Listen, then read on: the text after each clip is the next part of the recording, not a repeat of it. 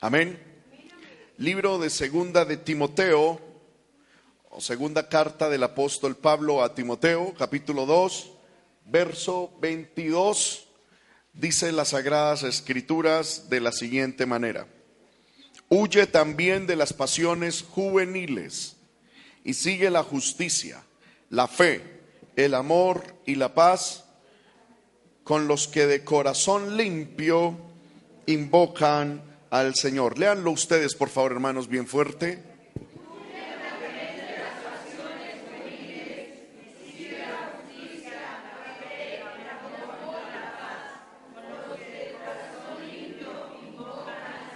Amén. Hoy vamos a hablar con la ayuda del Señor de un título, una bendición llamada sexualidad. Amén. Entonces por eso quiero que los jóvenes y los adolescentes pues estén en este lugar para que escuchen la palabra del Señor. Amén. Pidámosle al Señor hermano que nos hable. ¿Cuántos quieren aprender de la palabra del Señor? Pidámosle al Señor hermano que el Señor nos entregue su palabra y que nuestro corazón esté receptivo para también recibirla. Padre que estás en el cielo, en el nombre de Jesucristo, alabo y glorifico tu santo nombre. Gracias por esta maravillosa oportunidad, mi Rey, que me concedes de estar con tu pueblo, Señor, en este lugar donde, Señor, te hemos alabado, te hemos glorificado, te hemos bendecido Señor, y en esta hora que nos disponemos a estudiar tu palabra, yo pido, Señor, que la misma venga con la frescura, con la unción de tu Espíritu Santo y que todos podamos ser edificados a través de este importante tema. Señor, edifica a los adolescentes, edifica, Señor, a los hermanos adultos, a los jóvenes, a las damas, a los caballeros, a los que nos ven a través de los medios de comunicación. En el nombre de Jesús te lo pido y te doy gracias. Amén y amén. Le invito, hermano, que tome su lugar sin dejar de alabar el nombre del Señor. Hermanos míos, ¿por qué vamos a hablar de este tema? Primero porque no es un tema que se hable mucho desde los púlpitos. Amén. Hoy en día pues no se habla mucho de la sexualidad desde la perspectiva de la palabra de Dios. Eh, segundo, porque hermano, ante el vacío tan tremendo que hay de este tipo de enseñanzas, vemos la abundante información que el mundo sí tiene acerca de este tema. En el mundo a diario, las 24 horas del día se habla de sexualidad y todos nosotros estamos siendo bombardeados con este tremendo tema. Tercero, se dice que la sexualidad, hermano, influye en un 70% del comportamiento humano. Y es verdad, depende de amén, la, del grado de conocimiento o de desconocimiento que tengamos sobre este tema, pues hermano, es que nos vamos a conducir, gloria al nombre del Señor. De pronto alguien dirá, hermano, pero yo ya soy anciano, ¿para qué este tema? Para que lo enseñe a los demás. Este tema es importante para los adolescentes, es importante para los jóvenes es importante para los que son jóvenes y se quieren casar. Es importante para los jóvenes que están casados. Es importante para los adultos que ya estamos casados y tenemos hijos para que aprendamos a la luz de la palabra a guiar a nuestros niños en el camino del Señor. Es importante para que los líderes sepan cuál es la doctrina de Dios con respecto a esto y para que los hermanos que quieren servir al Señor y que en un momento, porque hermano, yo le estoy pidiendo a Dios que Dios levante dentro de esta congregación hombres y mujeres que le sirvan a Dios en el pastorado, que envíe pastores. Bueno, amén, ese, amén estuvo muy, muy temeroso, muy... Pero yo le estoy orando al Señor. Yo quisiera algún día despedir, amén, de este lugar. Hermano, vayan a pastoreen en otro lugar, que Dios llame. Gloria al Señor. Y es importante que los que Dios llame a servir al Señor sepan la doctrina bíblica con respecto a esto. Amén. Entonces, este es un mensaje útil para todos. ¿Cuántos alabamos el nombre del Señor? Le invito que si usted puede tomar nota, lo haga.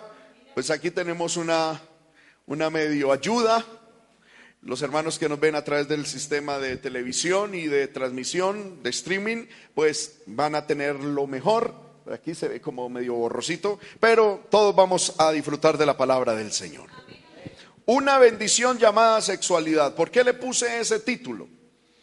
Porque hermano, para muchos la sexualidad no es una bendición. Primero, porque se nos ha enseñado en la religión tradicional que la sexualidad es casi que un mal necesario y que es un pecado casi necesario y que la sexualidad es una cuestión, hermano, eh, casi que del diablo eh, y que tristemente toca para la reproducción humana. De hecho, se nos dice que el primer pecado de Adán y Eva fue tener relaciones sexuales, cosa que es totalmente antibíblica, totalmente contraria a Dios. El pecado de Adán, de Adán y Eva fue la desobediencia y la rebeldía. ¿Cuántos lo tenemos claro de esa manera? Amén. Entonces, para muchos la sexualidad no es una bendición, porque en el mal uso de la sexualidad se ha tenido terribles consecuencias. Entonces algunos dicen, hermano, ¿qué de bueno tiene la sexualidad? Y yo le quiero decir que Dios nos ha bendecido con algo llamado sexualidad mientras se ejerza en el lugar, el tiempo y la forma de Dios.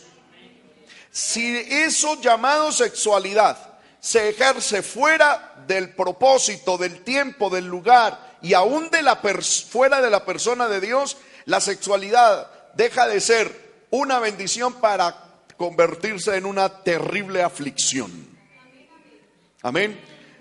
En estos días decíamos lo siguiente, que un buen matrimonio, hermano, es un pedacito de cielo, pero un mal matrimonio es un infierno completo. ¿Cierto? Y hermano, hoy, con la ayuda de Dios, vamos a permitir que Dios nos hable a través de este tema. Amén. Mire a la persona que está a su lado y dígale, hermano, Dios le bendiga, vamos a poner atención a la palabra del Señor. Amén. El apóstol Pablo le dice a Timoteo, huye de las pasiones juveniles. Es decir, tenga cuidado de las pasiones juveniles. Amén. Gloria al Señor. En la próxima diapositiva vemos que la palabra pasión que Pablo utiliza aquí es una palabra que indica sufrimiento o emoción pasiva. Es un sufrimiento que los seres humanos sentimos, tenemos de manera pasiva. ¿Por qué? Porque hay emociones activas y hay emociones pasivas. Por ejemplo, la ira es un sentimiento activo, mientras que la sexualidad o a lo que se está refiriendo más bien Pablo, está hablando de una emoción que va creciendo poco a poco y que se va, hermano, ahí dando en el ser humano y que va creciendo con el ser humano y que va ahí desarrollándose con a medida que el ser humano se desarrolla. Esa palabra pasión significa sufrir, denota primordialmente lo que uno sufre o experimenta de cualquier manera. También se puede decir que es un afecto de la mente, un deseo lleno de pasión. Y esta palabra pasión, hermano, habla de muchas cosas, pero hoy vamos a tratar una de las pasiones más fuertes que hay en el ser humano, que es la sexualidad. Amén. Gloria al Señor. Bueno, no se ve bien ahí, ¿verdad? Si los hermanos de multimedia me ayudan ahí reeditando todo para que aquí se vea bien, pues les agradezco. Hermanos míos, ¿qué es la sexualidad? Yo siempre que hablo de esto recuerdo, hermano, la primera vez que yo di esta enseñanza hace muchos años y estábamos en una reunión de jóvenes y les pregunté a los jóvenes y les dije, ¿qué es sexualidad? Y todo el mundo empezó a, ¿cómo se diría? A a mirarse el uno al otro, se ponían rojos, no sabían qué decir. Y recuerdo que por dedocracia le dije a un hermano, le dije, hermano, dígame usted, ¿qué es la sexualidad? Y este joven se puso rojo, porque estábamos ahí todos y le dije, venga, párese aquí y dígame, ¿qué es la sexualidad? Y ese se puso rojo, pasó al frente y me decía, pastor, a ver. Y entonces empezó a hacer así. Eh, a ver, sexualidad. ¿Qué es sexualidad? Decía, es cuando un hombre y una mujer. Y empezó a hacer así con las manos. Eh, mm, a ver, es cuando un hombre y una mujer, pero ¿cómo lo digo, hermano? Eh, y, y yo dije, siéntese, gloria en nombre del Señor. Amén los expertos dicen que sexualidad es el conjunto de condiciones anatómicas, fisiológicas y psicológico-afectivas que caracterizan a cada sexo. Amén. También se dice que es el conjunto de fenómenos emocionales y de conducta relacionados con el sexo que marcan de manera decisiva al ser humano en todas las fases de su desarrollo. Toda esta definición tan técnica se la voy a resumir de esta manera. ¿Qué es sexualidad? Sexualidad es todo el pensamiento, ese conjunto de pensamientos, emociones, sentimientos y conductas que una persona con un determinado sexo tiene frente al sexo opuesto. Amén.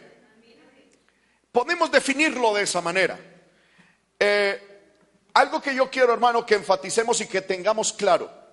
Bíblicamente no hay género en el ser humano. Hay sexo. Está el sexo masculino y el sexo femenino.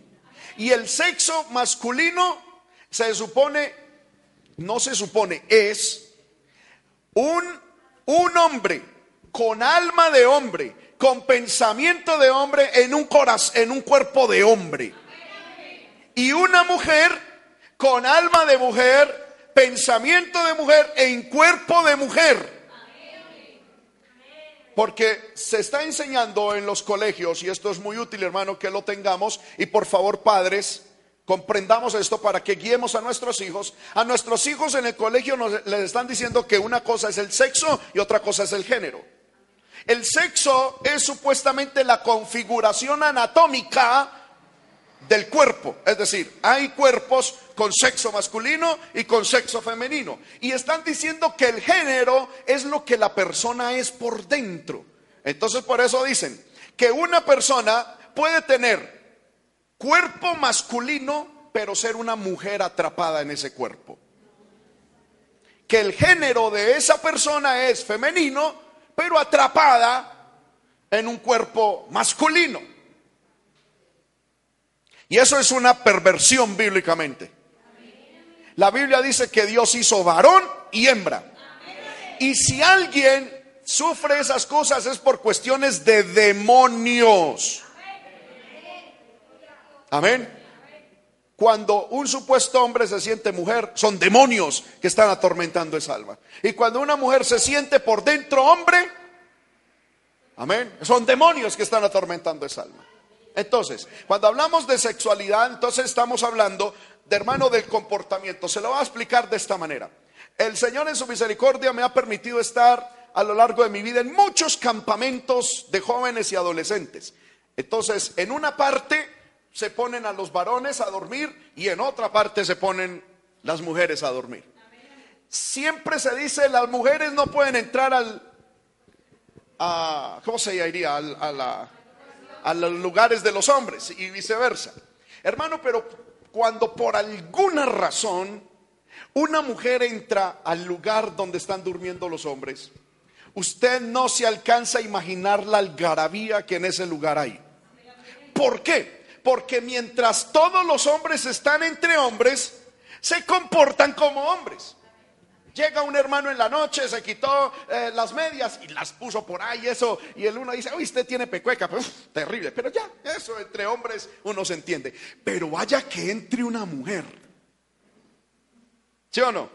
Y lo mismo pasa entre mujeres, entre mujeres tendrán sus cosas, y que vaya ahí entre un hombre, hermano, ahí eso es una...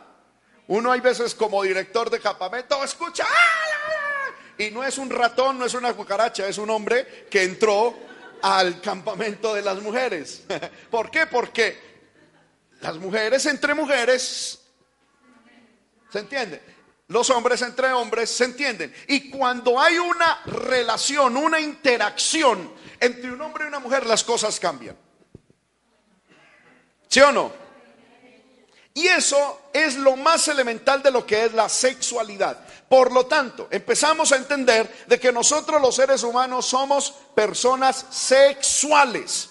En el sentido de que, hermano, interactuamos con personas diferente sexo y que esa interacción, hermano, modifica nuestra conducta, nuestra manera de pensar, nuestra manera de actuar. ¿Cuántos decimos amén a esto que estoy diciendo? Ahora, la sexualidad, hermano, históricamente se ha manejado desde dos perspectivas. La primera forma en la que la sexualidad se ha manejado es como tabú y la segunda de una manera muy liberal. Entonces, siempre la sexualidad se ha manejado en dos extremos. En un tabú, en una absoluta prohibición, todo es malo, todo es del diablo, que el Señor reprenda la sexualidad. Y otra es la hiperliberalidad en la que, por ejemplo, el día de hoy o en la época actual está viviendo. Como tabú, hermano, pude leer la frase de Friedrich, hermano, yo para estos nombres son terres. Friedrich Nietzsche, creo que se pronuncia así. Por favor, no me crucifiquen ni aquí ni en las redes sociales. No sé pronunciar esos nombres. Nunca pude, ni cuando estaba estudiando.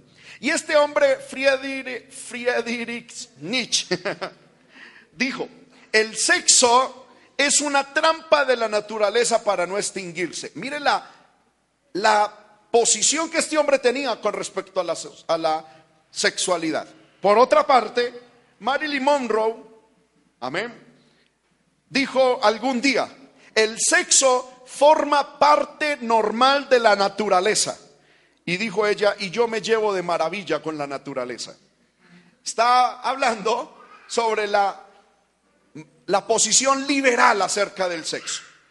Pero hermano, hoy les quiero mostrar una tercera perspectiva de la sexualidad y es la forma bíblica, la perspectiva de la palabra de Dios. ¿Cuántos quieren aprender esa forma? Amén. Lo primero que tenemos que decir que enseña la Biblia sobre la sexualidad es que es el creador de la sexualidad. ¿Quién es el creador o fue el creador de la sexualidad? ¿Seguro? Levante la mano a los que dicen que fue Dios. Levante la mano a los que dicen que fue el diablo. y los otros no saben y no saben, no responden, no participan. Hermanos míos, aunque para muchos crean que fue el diablo, Dios es el creador de la sexualidad. En el libro de Génesis capítulo 1 versículo 27 dice la palabra, que Dios creó varón y hembra. Amén. ¿Lo tenemos ahí? Gloria al nombre del Señor. Dios creó al varón y la hembra. ¿Alguien lo tiene que por favor lea el texto? ¿Quién lo tiene, hermana Liliana?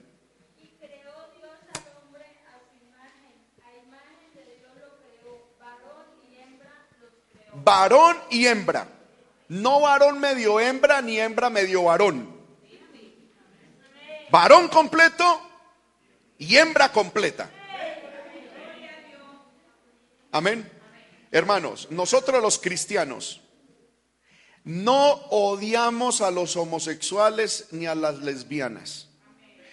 Pero la homosexualidad, si entendemos, Dios la aborrece.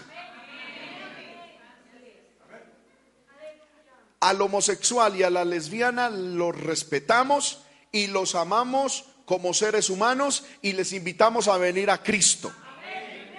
Porque esa conducta es una atadura espiritual. Amén. Y cuando un homosexual y una lesbiana viene a Cristo, el Señor lo hace libre. Así como cuando viene un borracho, hermano, con ataduras de drogadicción y alcoholismo, viene a Cristo y Cristo lo hace libre y como cuando viene un ladrón. Son ataduras espirituales. Amén. ¿Cuántos alabamos el nombre de Cristo? Muy bien. Dios creó varón y hembra. Y si Dios creó hombre y mujer, y a la interacción de un hombre y mujer es lo que llamamos sexualidad, ¿quién fue el creador de la sexualidad? Dios. Génesis 1.28, el siguiente texto. Por favor,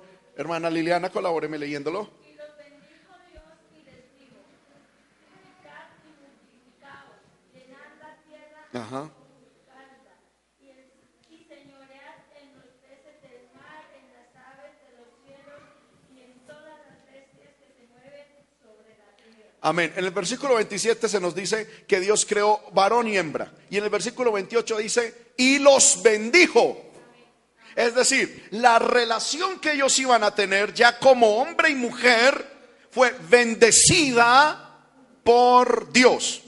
Por lo tanto, la sexualidad es bendecida y creada por Dios. Ahora, hermanos, el diablo, que el Señor lo reprenda, no es creador de nada, el único creador es Dios. El diablo lo que hace es una vil imitación y tergiversa lo que Dios ha creado y pervierte y daña lo que Dios ha creado. El diablo, hermano, ha pervertido algo tan hermoso como es la sexualidad. La ha pervertido. En algunos casos la ha llevado, hermano, a mostrar como si fuese algo malo, imposible, amén, eh, dañino, y en otros casos lo ha mostrado como si fuese algo tan normal como bostezar. Amén. Y no es así. La palabra del Señor nos enseña que el creador es Dios y que tiene unos propósitos. Y es lo que vengo a estudiar con ustedes. ¿Cuáles son los tres propósitos? Habiendo más, pero les voy a mostrar los tres propósitos fundamentales sobre la sexualidad. Dios para qué creó la sexualidad, propósitos de la sexualidad. ¿Cuál será el primer propósito por el cual Dios creó la sexualidad? La reproducción humana. La primera es la reproducción humana. Y aquí, hermano, hay mucha tela que tenemos que empezar a cortar.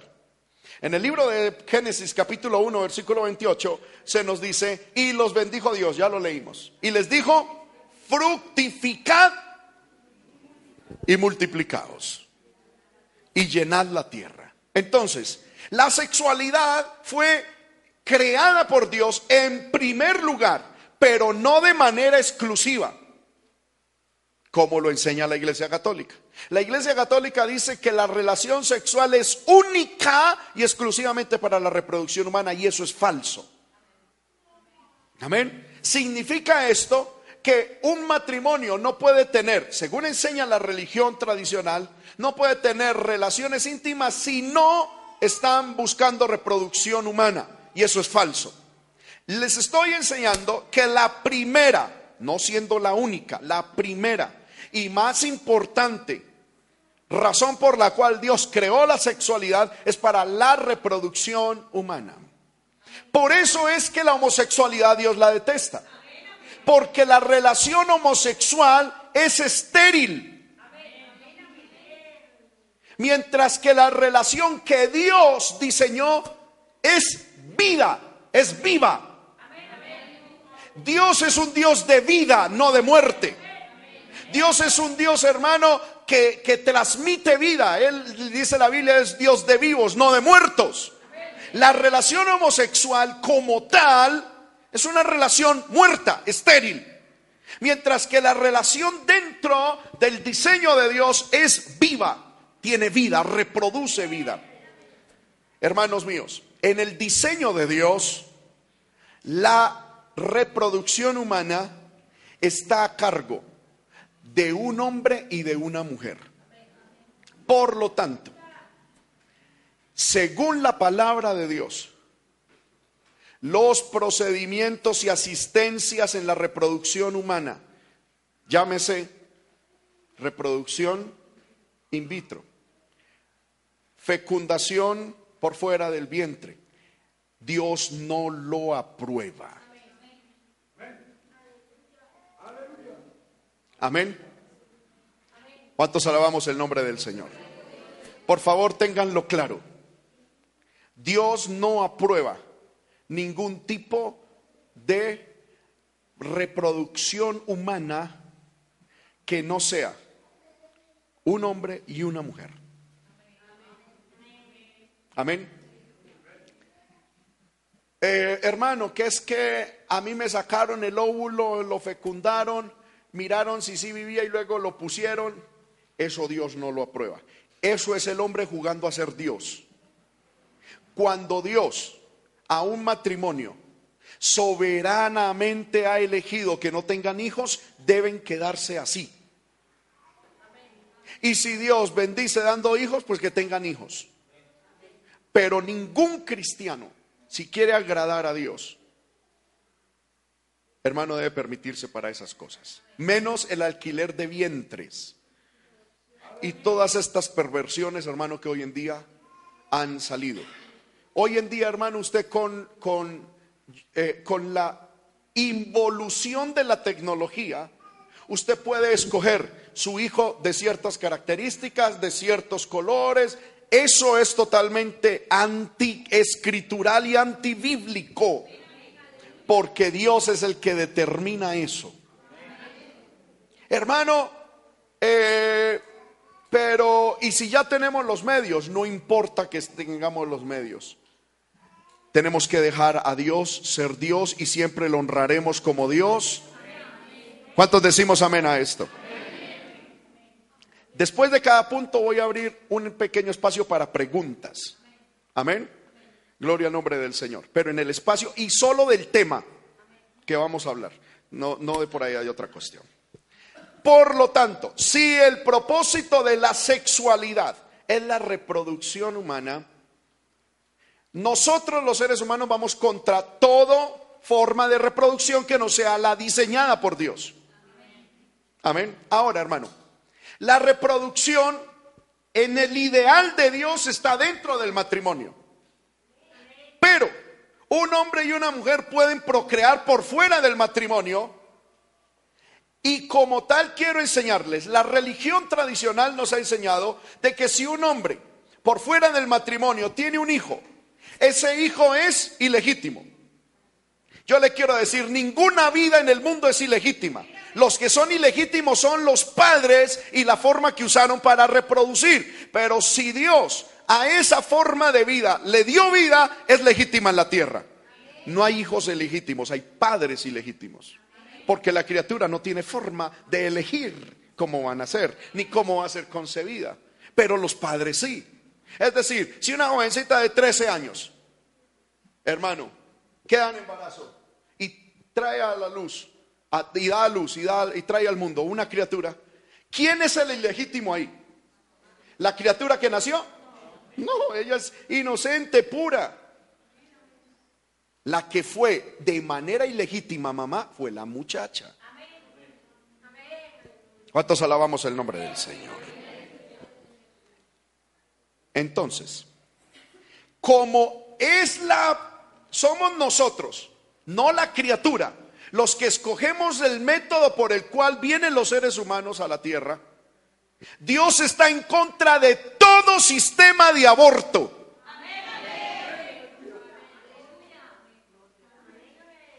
Amén. Y la iglesia tenemos que pararnos firmes, hermano. No aceptamos ningún sistema ni ninguna, aleluya, exclusión de aborto. Vamos a estudiar. En nuestra nación se permite legalmente. Ahora, hermano, discutamos en algún momento, en, en, unos segunditos. Una cosa es lo legal, otra cosa lo ético y otra cosa el diseño de Dios. Una cosa puede ser legal en Colombia, pero si Dios dijo no, la iglesia, aunque puede hacer cosas legales, siempre estaremos a favor de la palabra de Dios. Y el aborto en ninguna manera está permitido en las Sagradas Escrituras. El aborto, hermano, es un asesinato. La mujer o el hombre que inducen a un aborto no se han librado de nada porque delante de Dios son padres de un niño asesinado por ellos mismos. Amén. Gloria al Señor. Según la Biblia se nos, enseña, hay vida en el mismo momento de la concepción. Amén. En el momento en el que el espermatozoide fecunda el óvulo, hay vida. Y esa vida es una vida dada por Dios. Mire hermano, a mí me llama la atención la, el silogismo y la, y la perversión del pensamiento mundano. Dicen que cuando un espermatozoide fecunda un óvulo, no hay vida. Eso nos están enseñando y le están enseñando a los niños en el colegio, que ahí no hay vida, que simplemente son dos células. ¿Sí o no? Y que eso no es vida y que por lo tanto se puede extraer y quitar. Pero en la luna encontraron dos células. ¿Y cuáles fueron los, los titulares de los periódicos? Vida en la luna.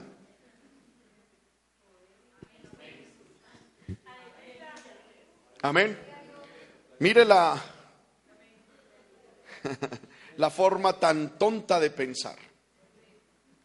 Cuando un espermatozoide fecunda un óvulo, ahí hay vida. Y la tenemos que defender, hermano, con a capa y espada, como dice el dicho. Y todo intento por acabar esa vida es un asesinato. Y la persona que cometa eso es un asesino delante de Dios. Hermano, pero es que yo tenía 12 añitos, 13 añitos, no importa. La, la paternidad es la que es ilegal, no la vida. Amén. Ahora, ¿Dios puede perdonar eso? Sí. Pero escúcheme bien, Dios lo perdona, pero las secuelas quedarán para siempre. Amén. Dios lo perdona, pero que quedan secuelas, quedan secuelas. Hermanos míos, el aborto no es permitido, según la palabra del Señor, eh, como nuestra nación lo enseña. En nuestra nación son tres los causales de, aborto. ¿Ustedes los conocen? ¿Cuál es el primero? Por violación. Segundo, por malformación. Y tercero, cuando la mamá, la vida de la mamá está en riesgo. Muy bien, vamos a estudiarlos rápidamente sin pretender ser exhaustivo y profundo en el estudio de estos puntos. Primero, cuando hay violación. Cuando hay violación, dice nuestra la jurisprudencia en nuestra nación, se puede permitir un aborto. Pero aquí lo tremendo es que hay una violación y el que paga es el bebé.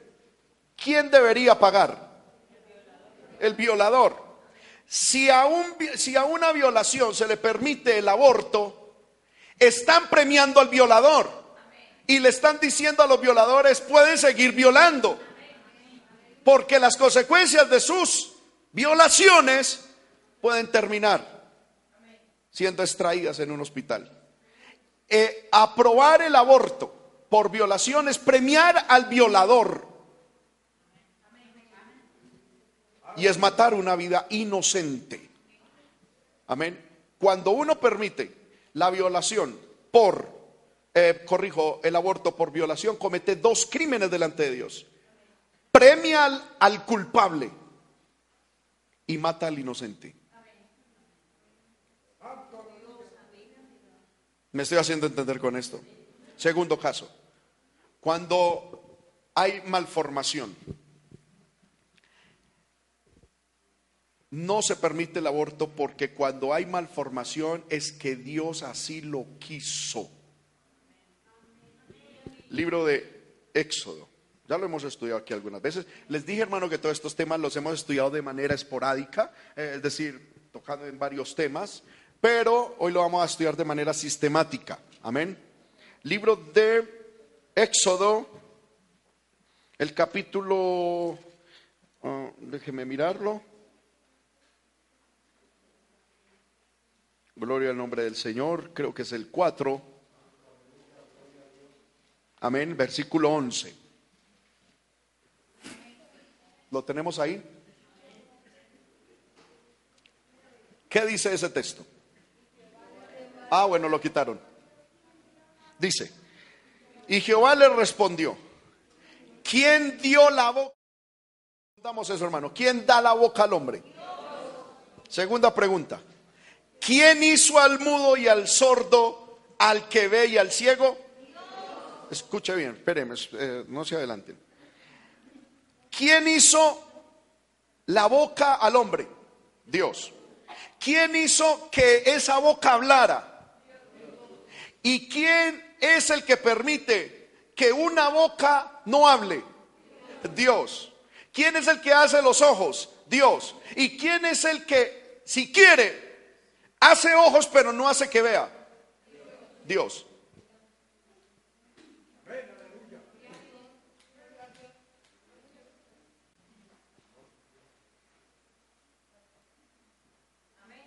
Yo sé que esto es fuerte, pero es Dios el que lo permite. Amén. Y si Dios lo permite, nadie tiene que meter sus pezuñas ahí. Amén. Hermano, ¿qué es que va a matar a mi hijo porque descubrimos que viene cieguito? Dios así lo quiso. Amén. ¿Qué es que viene? No importa. No hay razón para acabar con una vida porque venga con una situación diferente.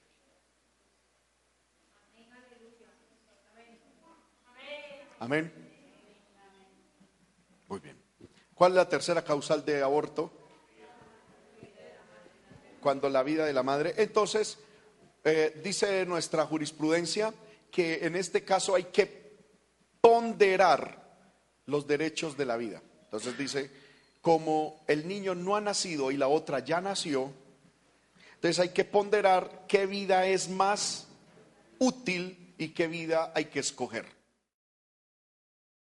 Palabra del Señor, y si a un cristiano le llegase a pasar eso, el cristiano debe decir que sea Dios el que escoja, porque para nosotros no hay vida humana superior o inferior a ninguna. Hermano, si esa forma de pensar fuera válida, mi esposa no existiría y yo no sería tan feliz, gloria al nombre del Señor. Porque cuando mi esposa estaba naciendo, mi suegra murió. Y al doctor, el doctor le dijo a mi, a, mi a mi suegro, le dijo, o la bebé o su mujer. Y mi, y mi suegro dice que se metió en oración y le dijo al doctor, haga lo que usted tenga que hacer, que Dios decida. Y Dios decidió por las dos. Cuando médicamente mi suegra ya estaba muerta. Amén. Vamos a ir por las dos vidas vivas las dos vidas. ¿Cuántos decimos amén a esto? Y que sea el Altísimo.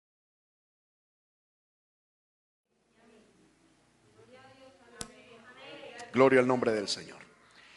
Hermanos, ¿qué es que Julanito, Julanita abortó? Porque lo que pasa es que tiene, tiene pobreza y entonces no tiene plata para, para darle buena vida. Hermano, es que uno no decide tener un bebé en el quirófano de aborto, lo, lo decides en la cama antes de tener relaciones.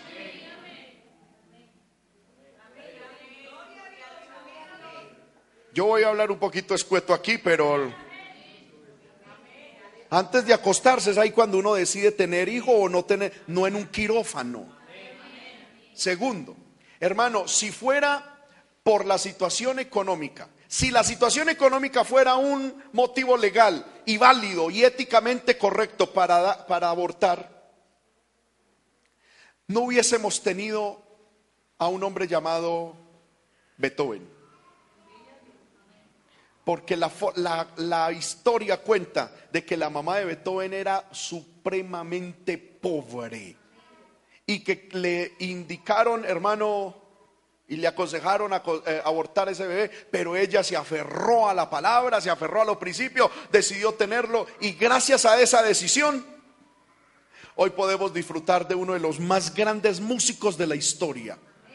Y si usted se pone a mirar, hermano, la gran mayoría de próceres de la historia, la gente, hermano, que ha marcado mucha mm, amén, mucha trascendencia en el desarrollo humano, han venido de cunas pobres, de, de cunas, hermano, muy, muy necesitadas pero que a pesar de eso surgieron, aleluya, batallaron, pelearon y, y, fueron lo que fueron, entre otras cosas. Si la presión social y la economía fuera un determinante para abortar, María hubiese tenido todos los, todas las razones para haber abortado a Jesús.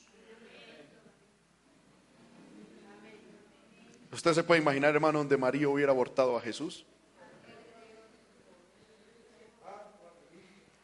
¿Qué hubiese sido de ella primero? ¿Y qué hubiese sido de nosotros? Cuando una mujer aborta, la mujer no entiende lo que Dios le va a imputar a ella por haber asesinado no solamente una vida, sino lo que Dios iba a hacer con esa vida. Y segundo, la carga social en la historia que va a tener esa persona por haber tomado esa decisión. Ahora, yo no quiero poner esa responsabilidad únicamente en, el en los hombros de la mujer. Porque para que una mujer aborte es porque tuvo que tener un asesino a su lado, varón.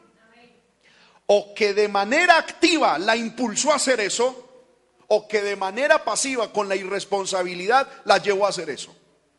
Delante de Dios, cuando se aborta, los dos son culpables. Y los dos, tanto el hombre como la mujer, son asesinos delante de Dios. Amén. Clarito. Punto. ¿Hay preguntas? ¿O quedó claro? Amén. Hermana.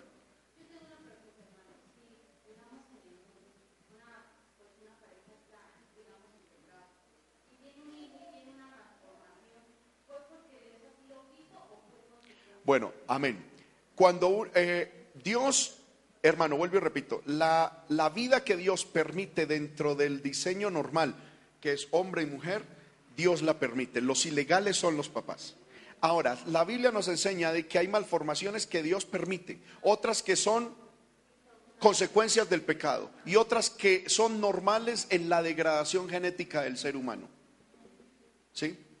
Y ninguna de esas razones es justificación para abortar, porque si Dios al fin le permitió vida, es porque Dios lo quiso así. Amén. Ya sea a causa del pecado. Recuerdan ustedes que un día Jesús se enfrentó con un ciego y le dijeron a Jesús, Jesús, este fue ciego, ¿por qué? Porque pecó él o sus padres. Y Jesús dijo, ni lo uno ni lo otro, él nació ciego, fue para la gloria de Dios. Amén. ¿Y dónde estaba la gloria de Dios? Que Jesús lo iba a sanar. Y con esa sanidad iba a ser un, terremoto espiritual, hermano, en esa región. Amén. Muy bien. Entonces, ¿cuál es el primer propósito de la relación sexual o de la sexualidad?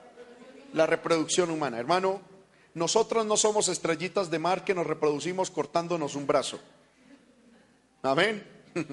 No, la relación sexual es la que lleva a la reproducción humana. Ahora, segundo propósito de la sexualidad es el goce y el disfrute. Que ahí es donde la sexualidad se torna para muchos algo vergonzoso y para otros se torna en una terrible tentación.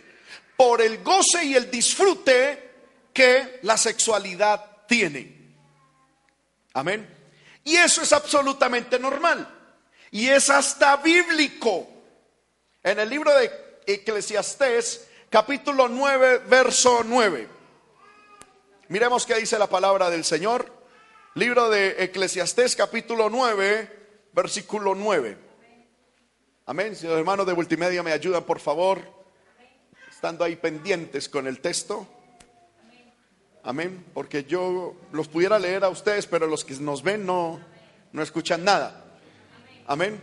Bueno, no lo tienen todavía.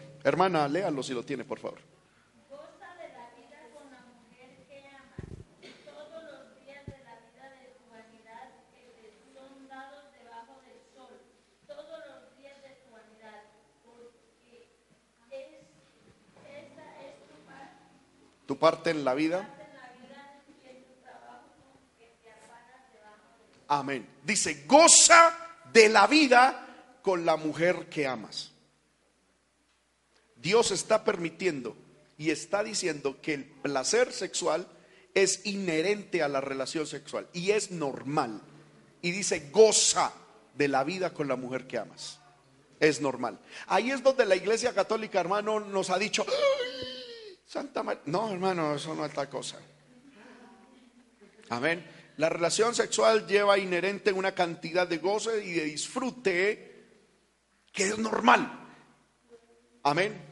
¿Qué es lo que enseña a Dios? No a prohibir el goce y el disfrute, sino a decir que se debe disfrutar y se debe vivir única y exclusivamente dentro del santo vínculo del matrimonio.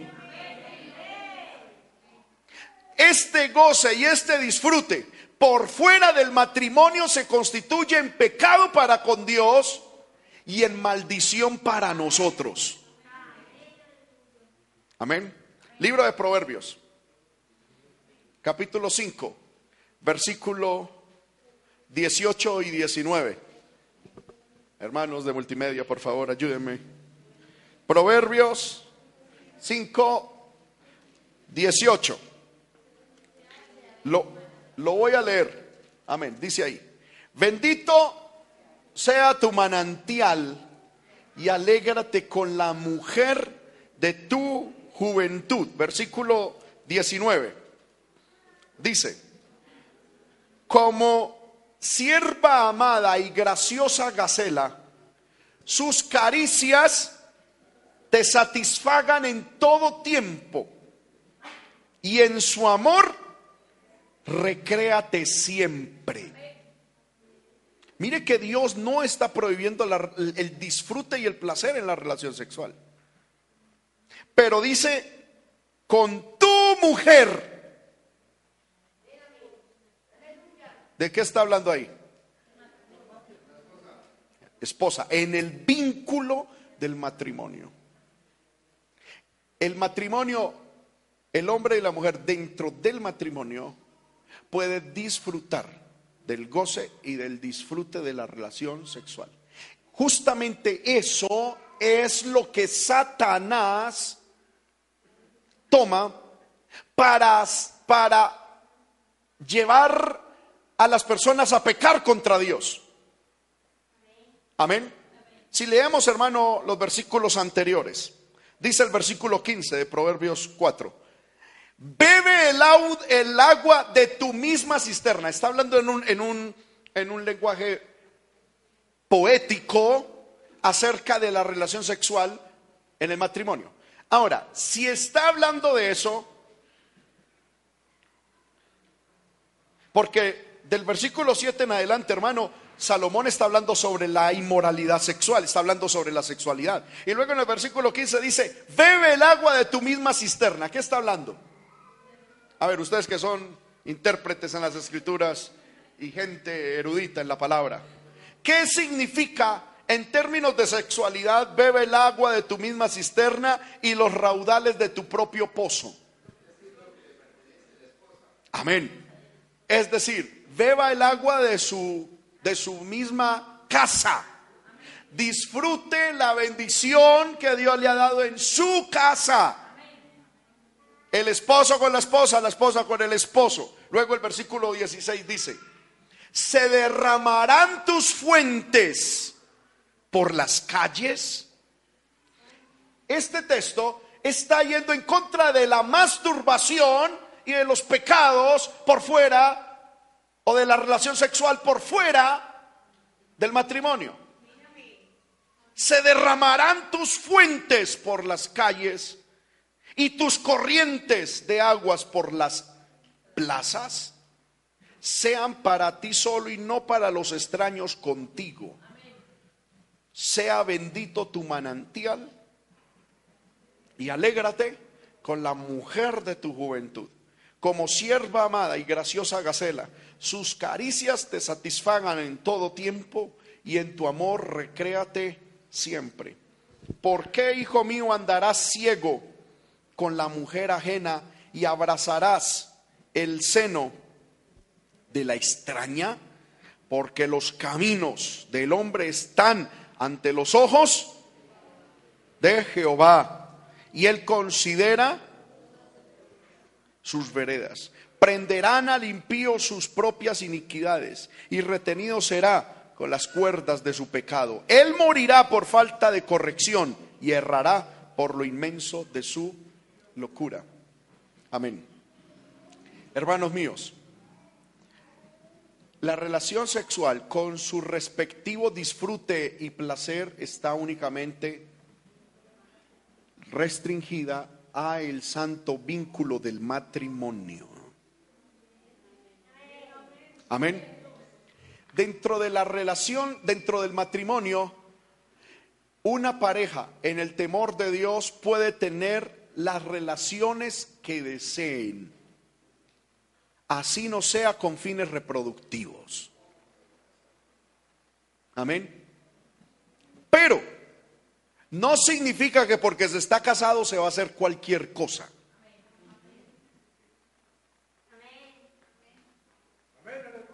En el matrimonio, la Biblia lo dice en el libro de Hebreos, capítulo 13.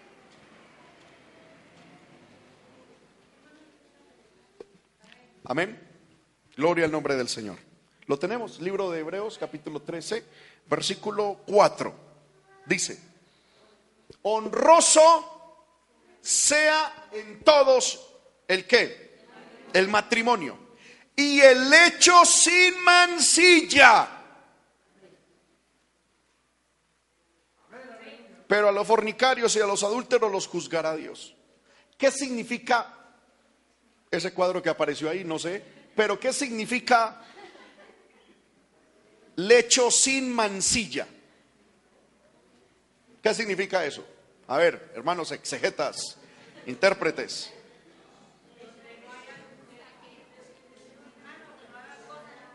Ok, es en el lecho, en la cama matrimonial, hay licencia para tener relaciones sexuales, el, hermano con la hermana.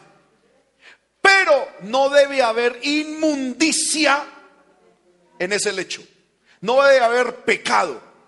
Pecado matrimonial, pecado dentro del lecho matrimonial es el uso de pornografía. Porque la pornografía cosifica a la persona. Hermano, ningún hombre de Dios debe, ninguna mujer de Dios debe estar viendo esa basura. La pornografía cosifica a las personas, las vuelve un objeto de simple placer y se pierde el tercer punto que les voy a enseñar ahorita del el propósito de la sexualidad.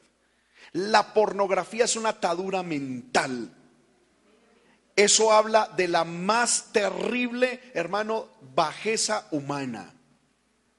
Amén. Mira, hermano, Dios está diciendo, nos está diciendo, yo les tengo a ustedes un ponqué delicioso que se llama sexualidad. Solamente disfrútenlo cuando estén casados, pero puede usarlo. ¿Qué es la pornografía? Pornografía es como yo llegar, mirar el bonqué y decir, ay, con solo mirarle quede satisfecho, ay, qué bendición. Dios dice, la pornografía no alcanza a cubrir el propósito de la sexualidad está pervirtiendo. La masturbación es como decir que usted coja un pedacito de la crema del, del postre y dice, wow, ya. No, puedes comerte la torta completa, pero en el tiempo que es. No se pongan rojos, hermano, que a mí no me da pena hablar de esta ni ya estoy, ya estoy tranquilo, porque aquí uno está como, ¡ay, Señor amado! No. Gloria al Señor. Amén. La relación sexual es para el disfrute humano, pero en el matrimonio, pero en el matrimonio, pero no significa que se puede hacer cualquier cosa. Hermanos míos, la relación anal no la permite Dios. La relación, el sexo oral no es permitido por Dios. La pornografía no es permitido por Dios. ¿Por qué? Porque dentro de la, hermano, no tengo un texto, para mostrarlo de manera específica, pero a lo largo de la escritura, uno, en, uno ve que la relación sexual es para el disfrute de los dos. Aquí hablo algo, porque hay hombres que utilizan la relación sexual únicamente como desfogue de sus necesidades. Y bíblicamente la relación sexual, tanto el esposo como la esposa, deben quedar satisfechos. Usted sabe a qué me refiero. esa ausencia de aménes está... Amén. Porque es para el disfrute y el placer, pero la pregunta es, ¿de quién? De ambos. ¿Qué pasa con muchas personas que todavía tienen mentalidad animal? Hermano, yo perdónenme lo que les voy a decir. Un perrito no piensa en la perrita. El va lo que va y ya. Y hay hombres que vinieron, hoy son cristianos, pero antes fueron inconversos. Y allá tuvieron cantidad de experiencias. Y cuando están con su esposa en el santo matrimonio, en el lecho santo, porque eso es santo, llegan y tienen las costumbres de afuera.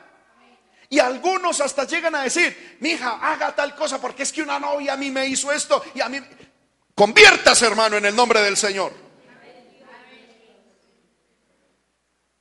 Arrepiéntase.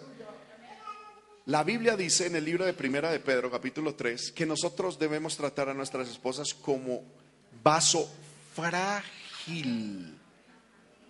Y eso no solamente es en el trato y en el lenguaje, es en la relación íntima la esposa tiene que sentirse, hermano, amada, honrada y no simplemente usada para satisfacer necesidades masculinas. Amén. Por lo tanto, todo tipo de, de relación, de actividad sexual, donde uno quede satisfecho y el otro no, es antibíblico. Amén. Hermano, el uso de, voy a decir clarito, de libros, de pornografía, Kama Sutra, esto y lo otro, eso es antibíblico.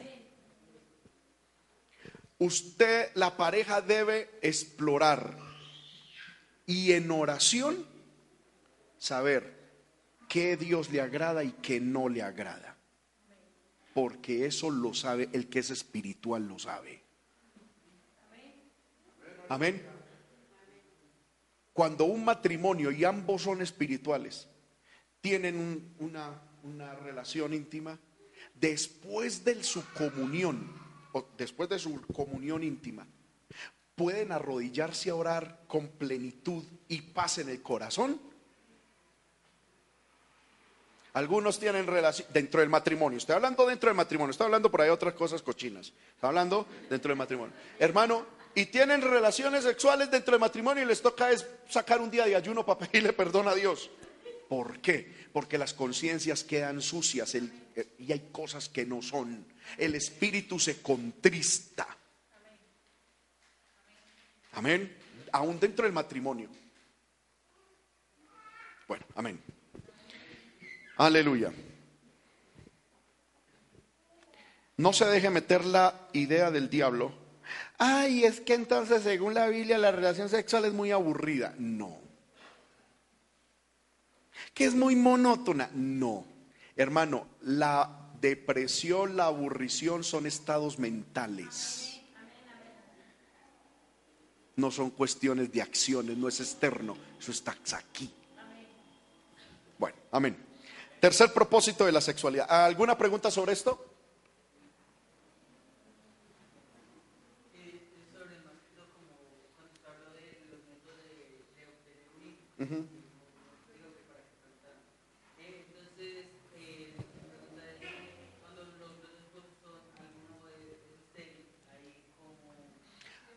Oren a Dios y que sea Dios el que provea. Ah, bueno, la adopción ya es algo diferente. Claro. Amén. Si Dios cierra la matriz y quieren, quieren eh, adoptar, oren a Dios. Mucho. Mucho. Hay que orar mucho para que Dios guíe. Pero se puede hacer. Eso es una, una opción permitida por el Señor. Amén. Bueno, tercer propósito de la sexualidad. Hermano, es que la sexualidad es el máximo acto de amor, y escuche bien esto, de unidad. No hay ejercicio humano donde se muestre con tanta profundidad y asertividad la unidad como cuando un hombre y una mujer están ejerciendo su sexualidad. En el libro de Génesis 2.24 dice que los dos, creo que dice, por tanto dejará el hombre a padre y los dos serán una sola carne. Dos personas, hombre, mujer, vendrán a ser uno. Y eso es algo tremendo que debemos entender. Es que los dos vienen a ser una sola carne. Y si son una carne, también son un solo espíritu. Amén. Mire, hermanos, el problema del libre sexo o de la sexualidad libre, del, eso ya tiene hasta un nombre, eh, o sea, eh, eh, que se tiene relaciones y libremente y sin nada, fuera de las enfermedades. Mire, hermano, si Pepito estuvo con Pepita, ese Pepito tiene que entender de que Pepita seguramente ya estuvo con este, con este, con este, con este y con esta y con esto. Uno, porque uno no sabe, hermano. Y este, quién sabe con quién estuvo, con quién estuvo. Y todas las enfermedades y todo lo están recogiendo para depositarla en Pepita. Lo mismo Pepito. Pero eso no es lo terrible. Es lo espiritual. Porque cuando un hombre y una mujer están en relación sexual, la carga espiritual de ambos se une. Usted me dirá, hermano, ¿y eso usted dónde lo sacó? Primero, en la palabra y segundo, en la experiencia. En el libro de Primera de Corintios, capítulo 7, versículo 13 y 14, hay, un, hay algo maravilloso que yo quiero que miremos. Dice, si una mujer tiene marido que no sea creyente y él, es decir, el marido no creyente, consciente en vivir con ella, dice la palabra, la mujer que es cristiana no abandone a su marido. Versículo 14. Porque el marido incrédulo es que santificado en la mujer en la mujer que es cristiana y la mujer incrédula en el marido. Pues de otra manera vuestros hijos serían inmundos mientras que ahora son santos. Amén. Cuando una mujer está con un hombre y un hombre con una mujer, la carga espiritual de ambos se mezcla. Entonces, una mujer cristiana, espiritual, llena de Dios, que tenga un esposo, esposo, no amante, no compañero permanente. Porque una mujer que tenga un amante o un compañero permanente o en unión libre no es espiritual. O sea, clarito, no es espiritual. Porque los espirituales andan según el espíritu. Amén. Yo les dije que no me voy a poner con rodeos, la cuestión cómo es. Una mujer que, o un hombre que anden en fornicación, que anden en adulterio, que en unión libre, que en unión permanente, que no son espirituales. Pueden ser cristianos, pero no son espirituales. O son naturales o son carnales. Y se lo digo con mucho amor, pero con autoridad. Si usted se llega a morir en ese estado, se va al infierno. Y si viene Cristo, usted se queda. Así lleve mil años en la iglesia. Amén. Si usted, hermano, está en unión libre y quiere ser salvo, reciba a Cristo en su corazón y lo segundo que tiene que hacer es casarse. Arregle, arregle esa situación. Cásese o sepárese. Y aprovechen que tiene un pastor que los puede casar. Estoy en promoción. Gloria al nombre del Señor. Amén.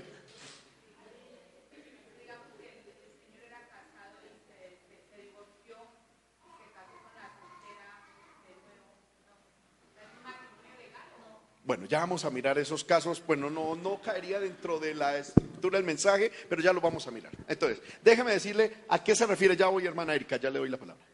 Eh, que la relación sexual es el máximo acto. Cuando un hombre y una mujer están unidos, la carga espiritual de Pepito que ha recogido con otras relaciones sexuales, viene y se las pasa a Pepita.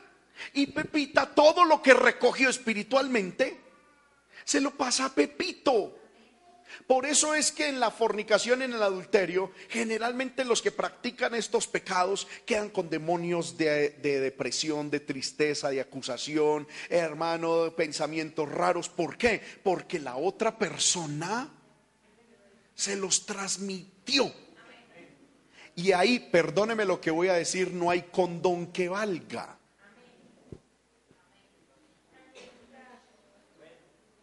Ahí no hay preservativo que detenga un demonio.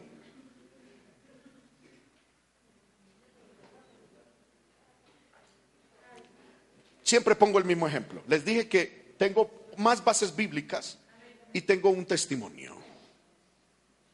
Estaba predicando en Sandoná, en Nariño, por allá cerca Pasto, por allá en la frontera con el Ecuador. En un, en un coliseo, hermano, y yo veía a una joven, yo en ese tiempo estaba soltero y yo miraba a las jóvenes. Señor, que el Señor me revele alguna, gloria al Señor. Amén.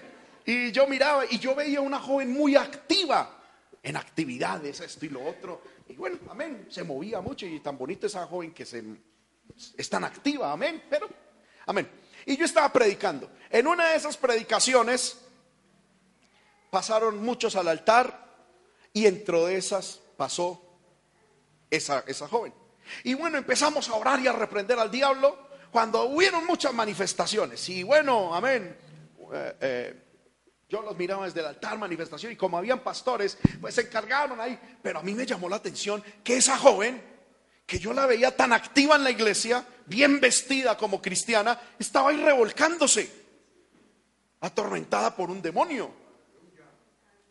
Y entonces yo me bajé del púlpito y fui a orar por ella.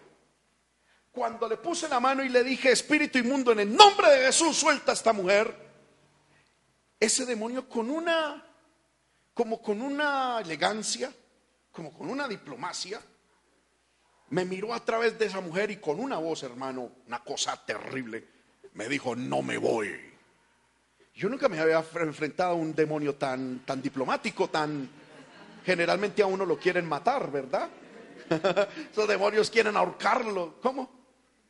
Sí, son demasiado salvajes, pero este era elegante. Y me dijo, yo no me voy. Y le dije, en el nombre de Jesús te vas. Y me dijo, no. Y yo le dije, ¿usted por qué no se va a ir? Me dijo, porque soy, porque ella es mi esposa. Ella es la esposa de Satanás. ¡Wow! Yo dije, esto ya son palabras mayores le dije a, un pastor que estaba ahí, yo le dije, por favor llévenla a un cuarto, búsquenme al pastor de ella y si tienen los papás o la familia, porque era jovencita, hermano. Vamos a hablar. Cuando, bueno, allá eh, yo terminé el culto y, amén, me fui para el cuarto. Estaba el pastor, estaba la mamá y la joven. Cuando yo llegué allá, hermano, la joven estaba llorando. ¿Por qué me pasa esto a mí? Ay, Señor, ¿qué pasó? ¿Qué pasó? Yo no entiendo. Y yo le dije, hermana, ¿qué pasó con usted? ¿Qué, es lo que hay dentro de usted? ese demonio dice que usted es la esposa de Satanás. No, no, no, yo no sé, hermano, yo no sé. Y yo, yo, empecé a hacerle una serie de preguntas y le dije, ¿usted ha hecho pactos con el diablo? No, hermano, yo nací en el Evangelio. Santo poder, pero yo le dije, hermana, ¿usted ha escuchado reggaetón o música rock, porque eso está lleno de pactos con el diablo, esa música. Me dijo, no, hermano, puro vocero de Cristo y música cristiana. Amén. Y Álvaro Garavito cuando era, bueno, gloria al Señor. Eh, uno, decía, el poder en el Señor. Y aquí qué, y ellos empezaron a hablar, hablar, hablar. Cuando el Señor me trajo luz a la mente. Yo le dije, hermana, ¿usted alguna vez se ha descarriado? Me dijo, no, no, no, nunca. Yo, hermana, ¿en serio usted se ha descarriado? Me dijo, solo una vez, pero fue poquito. Me dijo, cuando yo estaba en once. ¿Qué pasó? Yo le me dijo, hermano, pues me entró como una aburrición. Yo no quería ir a la iglesia, yo no quería ir. Y, pero yo como a los 15, 20 días volví. Y yo le dije, hermana, ¿y qué pasó en esos 15, 20 días? Y se puso a llorar y dije, por aquí es. y me dijo, hermano, en esos 15 días llegó un muchacho al colegio donde yo estaba. Él era vestido de negro, con manillas, todo negro, negro, negro. Y, y, me, y me propuso que yo fuera su novia. Y yo dije, listo, vamos a hacer novia. Porque estaba, hay veces, hermano, a los entre, entre esas chiripiorcas tan, amén, tan, tan tontas. Eh, aquí no, eso es por ahí, hermano, en ese lugar lejos. ¿Sí? Aquí no, los, adolescentes y los jóvenes de aquí son poderosos en el Señor. Y, y me dijo, y yo me hice novia de él, pero cuando me di cuenta que él era satanista, inmediatamente terminé esa relación. Y entonces, como ya Dios había puesto en mi corazón, le dije, ¿cierto que usted cayó en fornicación con él? Y se puso a llorar. Yo, ¿sí o no? Y me dijo, sí. Ay, hermano, no lo sabía ni la mamá ni el, ni el pastor. Y ahí Dios le sacó eso a la luz. Amén. Cuando, yo le, cuando ella dice, sí, inmediatamente el demonio volvió a tomar, a manifestarse. Y dijo, ella es mía hizo pacto conmigo. Y entonces yo, como sabía cómo era la situación, yo le dije, ella no fue. Usted entró demonio inmundo de manera ilegal en el cuerpo de ella a través de la relación sexual que tuvo con el satánico ese que sí tenía pacto con el diablo. Al tener pacto él con el diablo y venir y tener relación con ella, todo lo que él hizo espiritualmente, espiritualmente se le confiere a ella y se le transmite a ella. Y para Satanás, ella es como si ella hubiese hecho el pacto con el mismo diablo. Amén. La liberación fue sencilla en el sentido en que, amén, eh, volví a llamar a la conciencia a la joven, o sea, que fuera consciente, y lo único que usted tiene que hacer es eh, renunciar a ese pacto que de manera pasiva hizo con el diablo cuando tuvo fornicación con ese muchacho. Y no, yo renuncio, yo renuncio. Y no era capaz de pronunciar porque el demonio se manifestaba para no, hasta que tomamos control, le dije, demonio, cállese en el nombre de Jesús, hermana, diga, en el nombre, quedó libre. El Señor la hizo libre en el nombre del Señor. Y así ha pasado muchos, hermano, ha pasado muchas experiencias. Amén. Cuando un cónyuge en el matrimonio tiene relaciones sexuales por fuera del matrimonio, está yendo a recoger demonios para meter al, hogar. Por eso es que Dios nos dice, no han adulterio. No es porque Dios quiera cohibirnos, es porque Dios dice, si tú tienes relaciones sexuales con una persona que no es tu esposa o tu esposo, estás recogiendo demonios de afuera para meter al hogar. Por eso la Biblia dice que el que comete adulterio es bruto, es falto de entendimiento. Porque va y recoge todo lo que hay por allá. Amén. Cuando Dios le dice al joven, no tenga fornicación, relaciones sexuales antes del matrimonio, ¿qué le está queriendo decir? No se llene de demonios de, de la basura de los demás. Manténgase puro. Por eso la virginidad para Dios es una de las cosas que Dios más valora en el ser humano. Porque la virginidad que una persona, hombre o mujer, porque no solamente estoy hablando de mujer, hombre y mujer, virgen delante de Dios, esa persona vale mucho, no tanto por por por la telita o por si me hago entender corporal, sino por la pureza que hay. Amén. ¿Alguna pregunta? ¿Quién iba a hacer pregunta, hermana?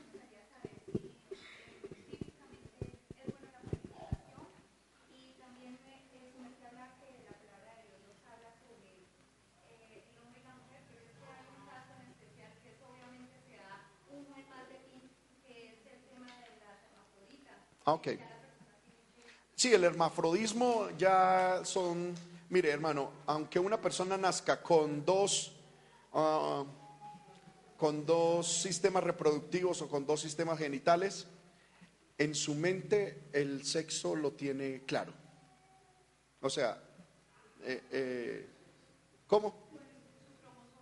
Sí, sus cromosomas y su mente es clara. Yo soy hombre o mujer, por alguna cuestión genética, a uno le salió aquí una verruga y a él le salió una cuestión genital, pero él sabe si es hombre o mujer. Generalmente pasa. ¿sí? Eh, siempre pasa. A menos de que la persona inducida por Satanás le abra puertas de homosexualidad y se le metan demonios de homosexualidad, eh, excusándose bajo la, el argumento de hermafrodismo. Pero si alguien hermafrodismo, lo cual es demasiado eh, eh, extraño, o sea, eso no es normal. Por lo tanto, ante la situación de que es muy escaso, no podemos hacer de algo tan extraordinario una regla general. Amén. Eso se maneja, pero está totalmente claro de que el hermafrodismo es una cuestión meramente eh, anatómica. En la mente, cromosomas y, y todo, la persona tiene un sexo definido, sea hombre o mujer, y por ahí se tiene que inclinar. La planificación familiar eh, no está mal delante de Dios, entendiendo dos cosas. Primero, que una cosa es métodos de, de, planificación y otros son métodos abortivos. Por ejemplo, el dispositivo T es abortivo.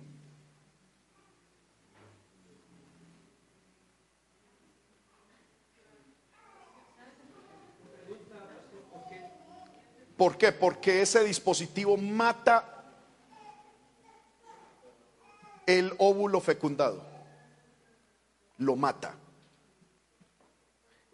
Dios permite hasta cierto punto que el óvulo sea fecundado. ¿Sí me estoy haciendo entender? Pero apenas el óvulo está fecundado, la pastilla del día después o el dispositivo T es abortivo. Eso, ningún cristiano debe tener eso. Y cristiana debe tener eso. Eso es abortivo. Segundo, los otros métodos de interrupción de fecundación son permitidos delante de Dios dependiendo las intenciones. Si un hombre y una mujer se casan simplemente para tener sexo dentro de un ambiente legal y no quieren tener familia, van contra el diseño de Dios. Porque Dios une un hombre y una mujer para multiplicar y reproducirse. Si después de reproducirse o entre uno y otro se utiliza un método de, planificación, no hay problema. Porque tampoco Dios nos llamó a ser conejos, pues hermano, que... No. Amén. Y si alguien lo quisiera, tampoco está mal, pero que sea Dios el que ponga ese asunto. Amén. Mm, entonces la planificación es permitida con los intereses y con las motivaciones correctas dentro del matrimonio. Excepción. Ninguna hermana soltera o hermano soltero tiene por qué estar usando métodos de planificación. Hermano, supongamos, si yo como pastor llegara a encontrarle a un joven de la iglesia en su billetera o en su cuarto un condón, inmediatamente lo pongo en disciplina. Amén. Amén. ¿Para qué tiene eso? Amén. Una joven, a menos de que sea algo formulado para cuadrar o para organizar hormonas, que hay veces pueden, sí, pero que sea medio. Pero una joven, no hermano, es que yo mejor me cuido, es que yo soy muy sabia. Ay, no, no, no, no, yo no quiero aparecer por ahí con una barriga, yo mejor me cuido de, plano ya dese por en disciplina eterna. Gloria al nombre del Señor. Porque ahí lo que está diciendo es, pues ay, ojalá el Señor me guarde, pero si de pronto uno que es tan débil. No. Amén. ¿Quién? Hermano.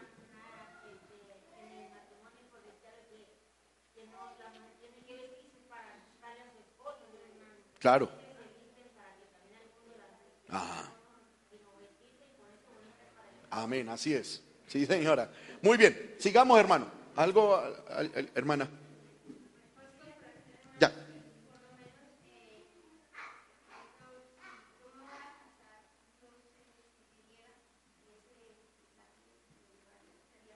¿Cómo así? No entendí.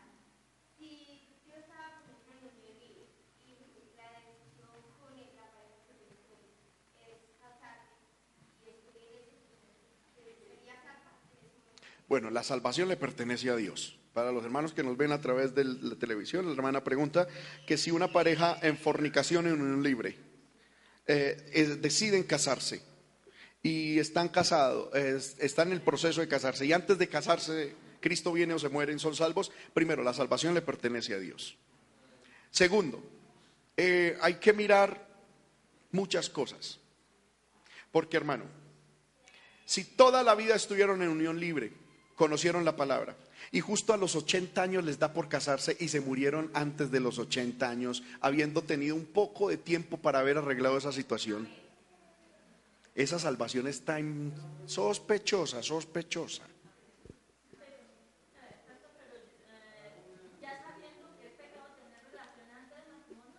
Ok, entonces, si una pareja está en unión libre, así estaban en el mundo, vienen a Cristo lo primero que tienen que hacer es o separarse o casarse. Pero si se van a casar, antes de casarse tienen que hacer separación total. Es decir, no pueden tener relaciones sexuales para agradar a Dios. Amén. Mientras se casan. Porque con eso le están diciendo al Señor, Señor, de verdad queremos casarnos y vivir para ti. Pero esa cuestión que, Señor, es que pusimos la fecha para diciembre y caiga y caiga y caiga y caiga. No, eso ahí no hay nada. Lo que están es burlando de Dios. Viene Cristo, la muerte lo sorprende y van al infierno, hermano. ¿Mm? Hermana.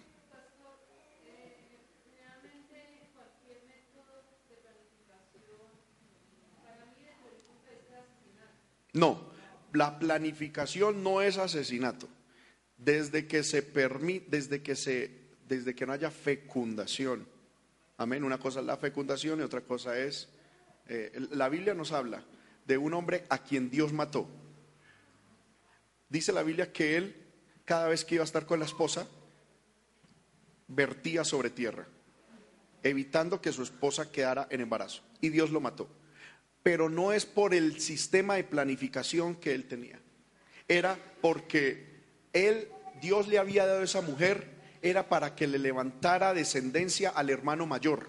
En ese tiempo estaba la cuestión de la, ley del levirato, es decir, por ejemplo, eh, eh, que yo me casé con mi esposa y morí sin tener hijos y mi hermano todavía estaba no soltero, sin casarse, la ley decía que mi esposa se debía casar después de que yo muriera y sin hijos, se debía casar con mi hermano.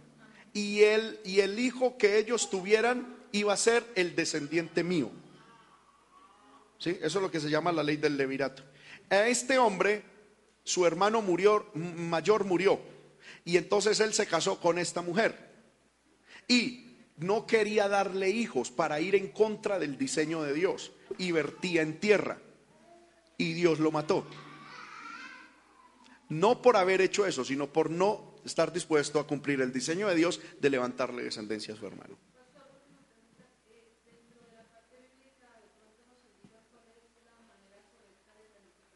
No, vuelvo y repito, hermana, desde que cualquier método que tenga los correctos intenciones y propósitos, amén, no, la Biblia no habla como tal de eso. Lo podemos usar Amén, con sabiduría, con entendimiento y con los métodos correctos. Lo más aquí, lo más, lo más tremendo es, los métodos de anticoncepción es dentro del matrimonio. Por favor, entendamos eso. Porque aquí no es que, ay, eh, amante, el pastor dijo que podemos planificar, gloria al Señor. No. O a mi hermano, compañero permanente. No, ahí esto enseñanza no vale, es para dentro del matrimonio. Amén. Con los métodos y las intenciones correctas. Hermano, si una pareja quiere, por ejemplo, hacerse la, eh, vasectomía o la ligadura de trompas, hermanos, esto eh, se puede hacer, se puede hacer. Pero yo le digo, hágalo después de meterse 40 días de oración y ayuno. Porque escuche bien, en nuestra oficina y en, en lo poco que llevamos sirviendo al Señor, es más los matrimonios que he visto llorando porque se hicieron eso que los que, que, los que no se le hicieron llorando. Amén. Los he tenido ahí llorando, hermano. Qué brutalidad, hermano, qué brutalidad. Ay, yo por qué, yo por qué. Así, hermano, así en cantidad. Por eso, si alguien se quiere hacer eso, ore y ayune. Que sea Dios el que guíe esa situación. Sigamos, hermano, con el mensaje. Amén. ¿Estamos contentos? Mire a la persona que está a su lado, dígale, hermano, esto está bueno, gloria al nombre del Señor. No se duerma, no se duerma, esto está bueno. ¿Cuáles son los tres propósitos básicos de la sexualidad según la palabra? Reproducción humana, el goce y el disfrute y la relación como máxima expresión de unidad. Muy bien. Ahora, ¿cuáles son los derechos y deberes en el ejercicio de la sexualidad? Mira, hermano, esta frasecita. Tus derechos sexuales llegan hasta donde hayas abrazado los deberes de la sexualidad. Amén. Es decir, si usted no ha abrazado los deberes de la sexualidad, no puede disfrutar los derechos y los placeres de la sexualidad. Es decir, si usted no está, hermano varón, comprometido con una mujer, dispuesto a sostenerla, a trabajar, a luchar por un matrimonio y por un hogar, échese agüita fría, bien congelada y cálmese terremoto.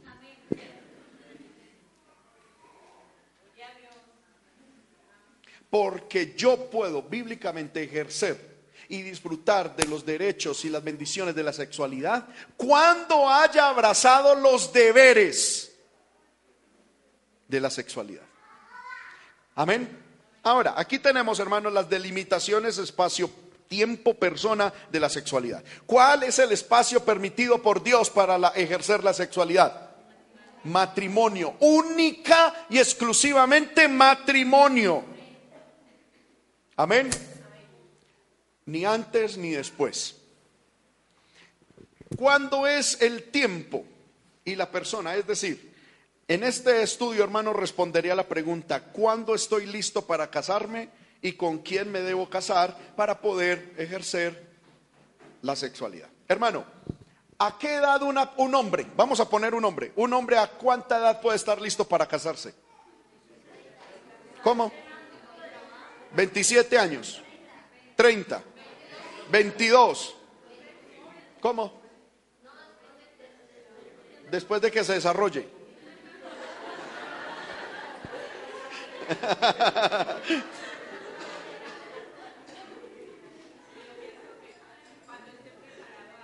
Cuando esté preparado. Eh, ¿A qué es preparado? Que ya tenga un trabajo. Cuando sea capaz de mantener una esposa. ¿Cómo? ¿Cómo, cómo? Ah, como se desarrolle como persona. Ah, que no aclara, hermana. ok. ¿Cuándo una mujer está lista para casarse, hermanos? ¿Lo mismo? Cuando esté enamorada, dice la hermana. ¡Upa! Rosita, a usted lo que le falta es eso, hermana. Gloria al Señor. ¿Cuándo más? A ver, Cuando Dios lee, cuando oren, amén.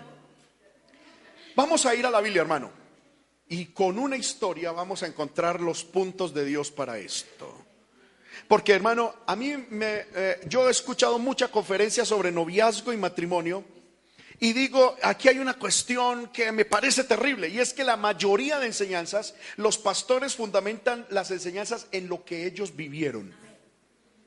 Y a mí no me importa saber cómo un pastor se enamoró, porque eso no indica nada Yo tengo que ir a las sagradas escrituras. Y es lo que yo quiero hacer con ustedes. Vamos al libro de Génesis capítulo 2. Amén. Gloria al nombre del Señor.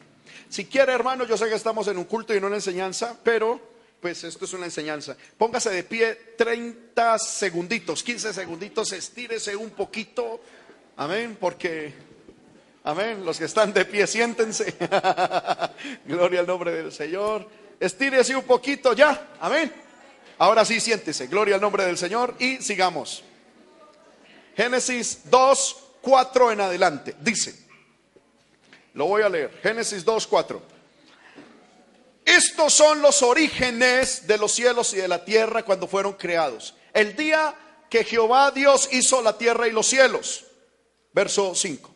Y toda planta del campo antes que fuese en la tierra y toda hierba del campo antes que naciese, porque Jehová Dios aún no había hecho llover sobre la tierra, ni había hombre para que labrase la tierra. Verso 6 sino que subía de la tierra un vapor, el cual regaba toda la faz de la tierra. Versículo 7. Entonces Jehová Dios formó al hombre del polvo de la tierra y sopló en su nariz aliento de vida y fue el hombre un ser viviente. Y Jehová Dios plantó un huerto en Edén, al oriente, y puso allí al hombre que había formado. Y Jehová Dios hizo nacer de la tierra todo árbol delicioso a la vista y bueno para comer también el árbol de la vida en medio del huerto y el árbol de la ciencia del bien y del mal. Y salía de Edén un río para regar el huerto y de allí se repartía en cuatro brazos. Por favor, volvamos al 15 o sigamos en el 15.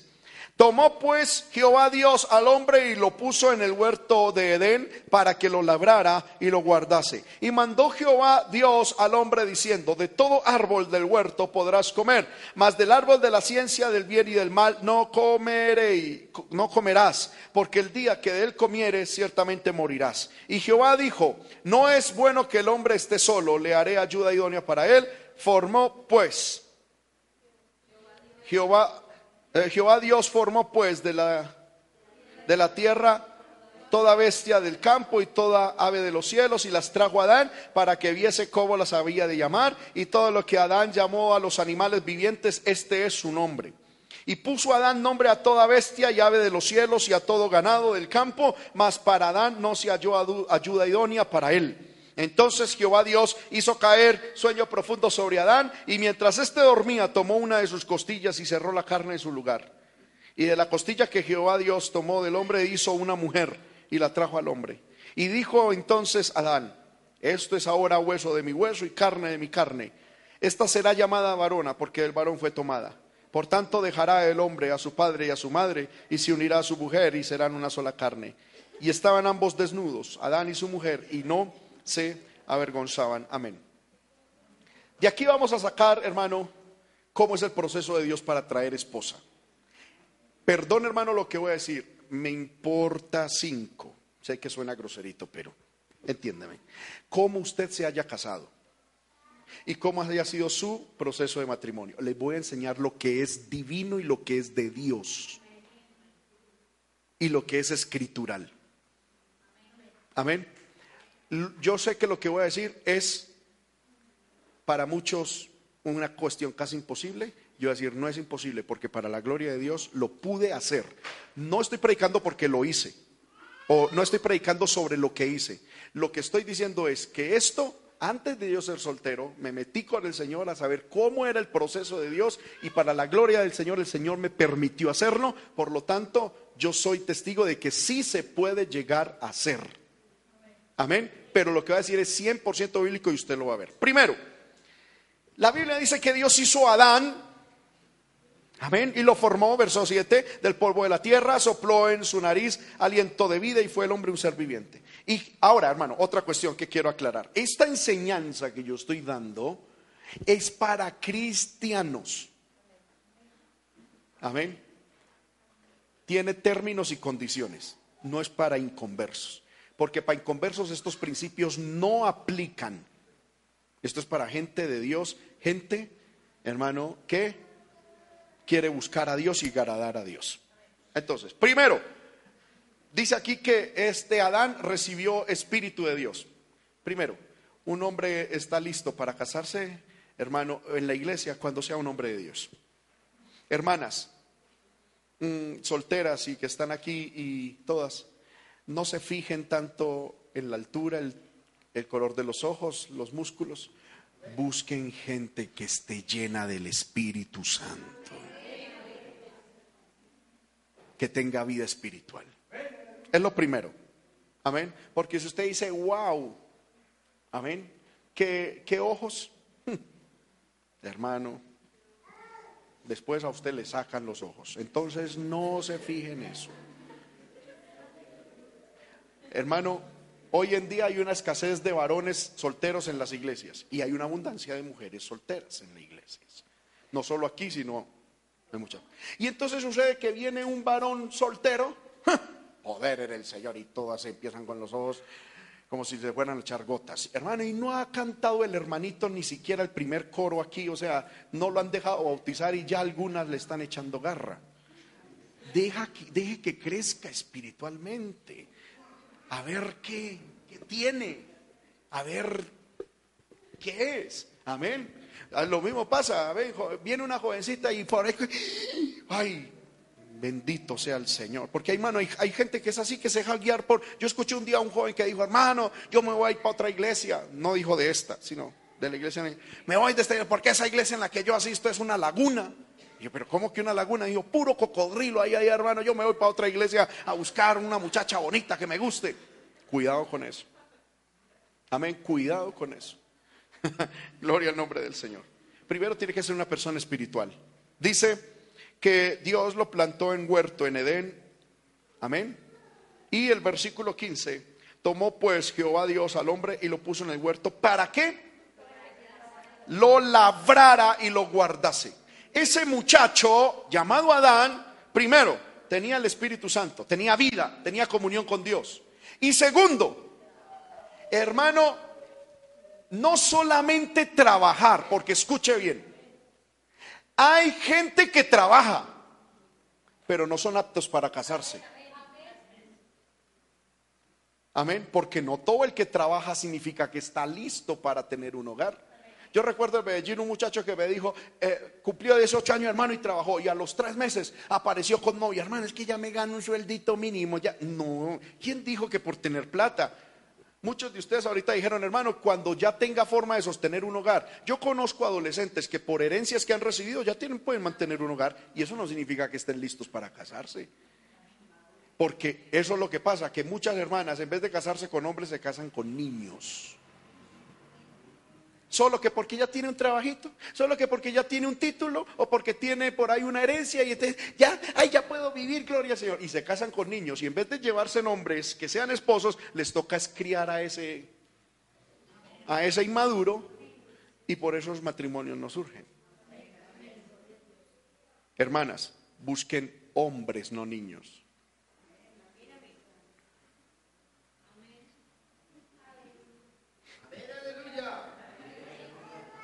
Amén. No todo el que se gana un salario mínimo ya es hombre. No. ¿Qué es un hombre, hermano? Pues ya, ya, sería tema de otra predicación. Vengan, sigan viniendo porque lo vamos a. Esto es como en las novelas mexicanas, continuará, ¿sí? Para, para atrapar a la gente, gloria al Señor. Bueno, no, mentira. En algún momento estaremos estudiando qué es un hombre. La Biblia dice: de la mujer pregunta, mujer virtuosa, ¿quién la hallará? Pero ¿sabe cuál es la pregunta que Dios hace del varón? Hombre de verdad, ¿quién lo hallará? Lo cual significa de que son escasos, muy escasos. Como es tan escaso la mujer virtuosa. Usted por toda parte encuentra mujeres sentimentales, emocionales, tiernas, eh, lo que sea. Pero mujer virtuosa, poco, poco, poco. Casi que es una especie en vía de extinción. Y hombre de verdad, menos hermano. Amén. Hombre no es el que orina de pie. Un hombre es un tiene que ser un hombre de verdad es un hombre de verdad. No les gustó, pero ya lo dije, gloria al Señor. Hermanos míos, Adán era un hombre porque tenía vida espiritual. Segundo, porque tenía claro el propósito de Dios para él en la vida. Dios lo puso en el huerto y le dio una función clara, porque el punto no es trabajar, el punto es para qué trabajar y bajo el diseño de qué trabajar. Dios lo puso para que lo labrase y lo guardase. Ese guardase significa que, Adán debía guardar, tenía él, debió haber entendido el propósito de Dios con respecto a ese jardín, debía guardarlo. No solamente era trabajar, darle duro. Sí, es bueno que el hombre sea trabajador y tiene que ser trabajador. Pero tiene que entender el propósito de Dios con el trabajo que Dios le ha dado. Amén. Porque uno ve muchos hombres, hermanos, que trabajan, pero no tienen, no tienen una, un, propósito claro de Dios para ellos. Y usted los ve algún día, hermano, por aquí, que estoy, estoy construyendo. Amén. Al poquito, no, hermano, me cansé de eso. Estoy por aquí poniendo tejas. Y por allá después, no, hermano, es que y se la pasan toda la vida aruñando a ver qué es lo mío. Y hombres de 60 años todavía están diciendo, hermana, es que no he encontrado lo mío. Aunque ya se le cayó el pelo, todavía sigue siendo niño por dentro. Porque no ha encontrado lo de él. Amén. Un hombre, hermano, y si usted, y si usted es un hombre, por favor no me miren feo los hombres, hermano, y les pido que ahorita me, me, me, me saluden y me sigan amando. Si usted como que no sabe, métase con el Señor, métase en ese huerto de Dios, en esa comunión con Dios, a decirle, Señor, ¿qué es lo que tú tienes para mí? ¿Cuál es mi lugar? ¿Cuál es mi función? ¿Cuál es tu propósito? Enséñame. Yo necesito aterrizar en esta vida. No simplemente ser un gitano, un nómada por ahí, a ver de dónde le arrebato mil o dos mil pesos a la vida. Y la esposa ahí, hermano, con los trastecitos y por ahí, vamos para el norte, bueno, vamos para el sur, vamos para el oriente, vamos para el occidente. No, hermano, me fue mal. Volvamos para el norte. Em, mija, empecemos de nuevo. Hágale, Dios está con nosotros. Otra vez para el sur. Ay, hermano, eso produce. Uno dice, pero este hombre, ¿qué le pasa? Amén, amén. Aleluya. Me están mirando mal algunos de ustedes, pero Amén. No hay una el, el llamado en un hogar a tener estabilidad es el hombre. La mujer de por sí es muy, amén, menos, ¿cómo? Más vulnerable, como, pero el hombre es el que tiene que tener los, los pies en la tierra. Amén. Por eso la Biblia dice, dejará el hombre a su padre. Ese mandamiento activo no se lo pide Dios a la mujer. La mujer siempre va a querer mis papás, mis papás, pero hermano, uno como hombre no.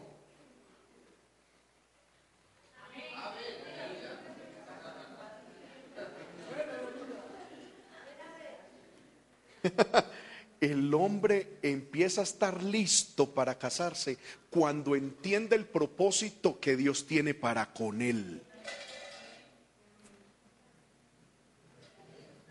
Porque el que el hombre sepa ¿Qué es lo que Dios tiene con él? Le va a estabilizar la vida y le va a dar una vida muy estable a la esposa y a los que Dios le entregue. Incluyendo perros, gatos, gallinas, hermano, eh, todo eso va a estar estable. Pero un hombre, hermano, que no sabe ni de dónde viene ni para dónde va, puede que, puede, puede que aprenda a labrar la tierra. Pero si no entiende cuál es el propósito de Dios, hermano, no hacer nada. Aquí, hermanas y padres de familia, lo importante no tanto es que el hombre sea trabajador, sino que ese hombre sepa lo que Dios quiere para con él. Y cuando uno como hombre sabe lo que Dios tiene para uno, hermano, se puede parar el diablo en las pestañas, a uno no lo mueves nada. Y ahí donde Dios lo puso, dará resultado, dará bendición. ¿Me estoy haciendo entender con esto, hermanos? Muy bien. Segunda cuestión, dice la Biblia, que Adán entendía el propósito de Dios, entre otras cosas. Dice que Dios le dio una orden, le dio una orden a Adán, de todos los árboles pueden comer menos de este. Es decir, Adán sabía cuál era el propósito de Dios y tenía claro en su corazón la ley de Dios. Sabía lo que debía hacer y lo que no debía hacer. Adán lo tenía claro. Hay muchos hombres, hermano, que son buenos para labrar la tierra, pero no saben cuáles son los mandamientos de Dios. No saben lo que tienen que hacer y lo que no tienen que hacer. Amén. Y por eso llega la mujer y le dice, mi hijo, ¿usted qué dice? Ponemos arbolito de Navidad. Y, y como él no. Amén. Mija, pues cierto, a usted le gusta así. Pues a mí no me choca. Háganle. ¿Será de Dios o no? Pastor, es mal arbolito de Navidad. Amén. Gloria al nombre del Señor. Amén. No, hermano. Las esposas tienen que encontrar en uno como esposo un hombre de Dios. Un hombre que tenga claro lo que es bueno y lo que es malo. Se lo voy a decir de esta manera sin sin, sin, ofender a las hermanas. Porque las hermanas generalmente se dejan llevar por los sentimientos. Amén. Y esa vulnerabilidad sentimental tiene que tener pies en un hombre que tenga principios. ¿Sí me estoy haciendo entender? No que se deje mover por presiones o ofertas, sino principios. Adán tenía principios en su corazón. Ya sabía que después no los quiso hacer porque no se le dio la gana hacer. Bueno, pero los tenía. Y sabía lo que debía hacer y lo que no debía hacer. Hermanos míos, un hombre está listo para casarse cuando sabe, tiene principios en la vida. Los principios son anclas, hermanos, que no dejan mover la embarcación llamado matrimonio. Tercero, encontramos a Adán con soledad, no con la señora soledad, sino, dice la Biblia, que Adán se sintió solo. Amén. ¿De dónde salió esa soledad de Adán? La Biblia dice que Dios hizo los animales y luego se los trajo a Adán para que Adán mirase cómo les iba a poner el nombre. Amén. Un hombre inteligente, hermano. No hay nada mejor que uno ver un hombre inteligente. Un hombre, hermano. ¿Cómo? Amén. Y que tenga esa capacidad de liderazgo inteligente, que sepa. Hay hombres, hermano, que dos más dos. Mi hija, ¿cuánto es? Ay, no. Aleluya.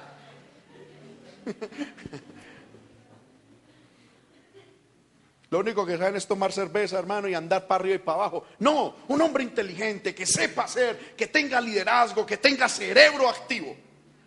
Y, y, los jóvenes mientras se casan, los que ya se casaron, hermano, si alguna está diciendo, hermano, pero mi esposo, ya cierre los ojos y para adelante. Las que están casadas todavía pueden abrir los ojos. Las que están solteras, corrijo. dijeron, aleluya, avivamiento. ¿Qué dijeron?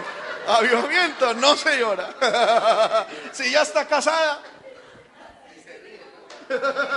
para adelante. Las solteras, abran bien los ojos. Amén. Miren. Y los varones cultiven. Hermano, como yo muchas veces lo he dicho, uno como hombre, uno se tiene que cotizar. Sí, uno tiene que volverse cotizadito. Amén. Yo seré que, yo sé hermano que no seré lo último en la vida, hombre, pero yo sé que a mi esposa le intento dar una buena vida y que difícilmente con otra persona va a tener lo que tiene conmigo. No es orgullo, pero es que uno se cotiza. Yo cultivo mi vida espiritual, cultivo mi vida intelectual. Mi esposa sabe que conmigo tiene un hombre inteligente, no emocionalista, no, no. Ay, uno tiene lo suyo. No, y eso no es orgullo, hermano. Uno se tiene que cotizar en la vida. Hermanos varones, cultiven su vida espiritual, su liderazgo, cultiven su, su sabiduría para que usted no sea fácilmente reemplazable.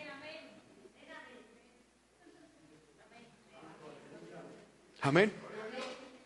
¿Sí me estoy haciendo entender con esto? Porque flores cualquiera lleva, pero tener un liderazgo íntegro, palabra de Dios en el hogar, santidad, fidelidad, lealtad, eso Amén, hermanos. Uno como hombre se tiene que cotizar. Amén. Uno tiene que añadirse valor a uno mismo, es decir, crecer, crecer en Dios, crecer. Si, si hoy tengo mal aliento, mañana no lo va a tener porque mi esposa se va a aburrir con esto. Amén. Hay hombres, hermanos, que uno los ve como se visten y no dice poder en el Señor, qué paciencia la de esa mujer, o, es que ciega, o es que, o qué pasó. Uno, hermano, uno tiene que cotizarse, que por lo menos cuando uno se vista, la esposa diga, wow, wow. Amén. Y lo mismo la esposa. ¿No les está gustando eso, hermano? Amén. Amén. Aleluya. La cuestión es que aquí Adán, pues Dios le trajo, hermano, todos los animales, tipo inteligente, y empezó a ponerle nombre. Y entonces yo me imagino, lo que voy a decir no está en la Biblia, pero lo podemos imaginar. Y usted va a ver que sí es cierto. Yo me imagino que Adán vio un animal que vino miqueando de árbol en árbol. Y dijo, wow, este viene miqueando, este debe ser un mico. Sí, este es un mico, qué mico tan terrible. Y luego vio que llegó otro animal miqueando, igualito al mico, pero diferente al mico. Usted ya sabe a qué me refiero. Mica. Amén. Y él vio que el mico y la mica se fueron para la selva. Cuando hay un momento otro, llega un animal. Wow, usted es un león, tiene pura cara de león. Se va a llamar león. Y al momentico llegó otro animal igualito al león, pero diferente al león. De leona. Y el león y la leona se metieron a la selva. Amén. Y a los mesecitos llegó el mico con la mica y miquitos. Y yo creo que Adán dijo, ¿y este qué hizo? ¿Aquí qué pasó? Y el león llegó con leoncitos. Y yo creo que los pistió. Cuando él empezó a mirar y dijo, oiga, yo no tengo a alguien igualito a mí y al mismo tiempo diferente a mí, de quienes puedan salir mi pintica. Alguien diferente, otra, otro chiquito, otro Adancito. ¿Y yo qué? Y empezó a sentir soledad. Pero no es una soledad existencial. No es depresión emocional. No es que se puso a ver una novela y y, me siento solo. No es soledad existencial, no es soledad. Aleluya, déjeme aquí que esto se me... Amén. No es soledad ni existencial, ni soledad sentimental. No fue ni siquiera presión sexual, ni siquiera presión familiar porque ni tenía familia, ni social porque no había sociedad. Fue una soledad funcional porque cuando Dios lo creó, le dijo, fructificado y multiplicado. Y él dijo, ¿y yo cómo vamos a multiplicar? Para cumplir el propósito de Dios conmigo, necesito a alguien como yo, pero diferente a yo, con el cual multiplicarme. Es decir, cuando un hombre está listo para casarse, cuando haya entendido el propósito de Dios para su vida y diga, para yo cumplir este propósito necesito tener a alguien diferente a mí, igualito a mí, que me ayude a cumplir con el propósito de Dios. Y cuando un hombre entiende eso, inmediatamente va a sentir esa soledad funcional. No es que me siento muy solito, hermano, uno con 18 años y sin nadie en la vida, hermano. va? No, yo no estoy hablando de esos emocionalismos baratos, de ese romanticismo insulso, hermano, una cuestión ahí burda. No, estoy hablando de que cuando uno empieza a servirle al Señor, amén, a trabajar en lo que Dios a uno le, puso, uno dice, yo esto no lo logro solo. Necesito tener alguien diferente a mí, pero igualito a mí, que cubra la otra parte de lo que Dios me puso a hacer. Y ahí es donde uno dice, Señor, ¿quién es la persona que tú tienes para que yo cumpla tu propósito y para que me ayude a cumplir tu propósito? Y por eso fue que Dios le hizo a quién? A Eva. ¿Y quién es Eva? Versículo 21. Entonces Jehová Dios hizo caer sueño profundo sobre Adán y mientras éste dormía tomó una de sus costillas y cerró la carne en su lugar y de la costilla que Jehová Dios tomó formó, ah, hizo una mujer y la trajo al hombre. Amén. Gloria al nombre del Señor. Esta mujer, versículo 20, la última parte dice, mas para Adán no fue hallado qué? Ayuda idónea. Es decir, cuando Dios le trajo a Eva, ella era la ayuda idónea. ¿Ayuda de qué? Del propósito que Dios tenía con quién. Ayuda idónea, hermanos míos, no es la cocinera, no es la barrendera, no es la lavadora, lavandera, no es la que tiene que estar allá haciendo oficios de esclava la mujer es la ayuda idónea del propósito que Dios tiene con el varón. Porque ese propósito que Dios tiene con el varón, él no lo va a poder ejercer ni cumplir solo. Necesita una ayuda idónea. Algunos dicen, es que usted me ayuda idónea a barrer, a trapear, a lavar. Eso no significa ayuda idónea. Amén. Ayuda idónea es, mija, Dios le dijo a Adán, a, Eva, Dios a mí me puso a esto, a esto. Soy el primer hombre que nació, que está en este mundo. El propósito de Dios es llenar esto, esto, esto. Por lo tanto, su función cuando Dios la trajo a este mundo y la trajo a mí, es para que hagamos esto, para que hagamos esto, hagamos esto, hagamos esto, hagamos esto, para Dios. Cada cual después asumió sus roles en el matrimonio, pero los dos se unían para cumplirle a Dios el propósito. Me estoy haciendo entender con esto, hermanos míos. Amén. Hay gente que dice, hermano, yo necesito una esposa porque es que eso estar mandando estar lavando ropa todos los días. Yo no, no, eso es muy horrible. Lo que necesita es una esclava. La mujer en su diseño original, Dios no la puso para eso. Que es su función también. Sabía que no iban a decir amén, pero... Porque no significa de que van a llegar a decir, tenga, ya no vuelvo. No. Después les voy a mostrar que bíblicamente ustedes son las directas responsables de eso en el hogar. Pero Dios no las creó para estar de cocineras, ni de lavador, lavanderas, ni de... No, es para hacer ayuda idónea de un propósito que Dios tiene con un varón y que se supone que el varón debe saber. Amén.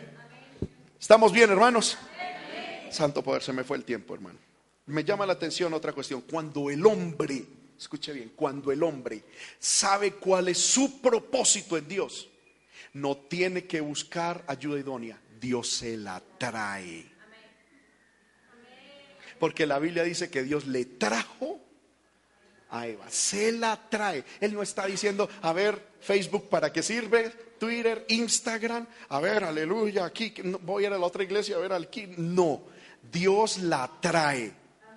Y cuando la persona Dios la trae, la mujer inmediatamente sabe, el propósito que Dios tiene conmigo es el mismo propósito que Dios tiene con este varón.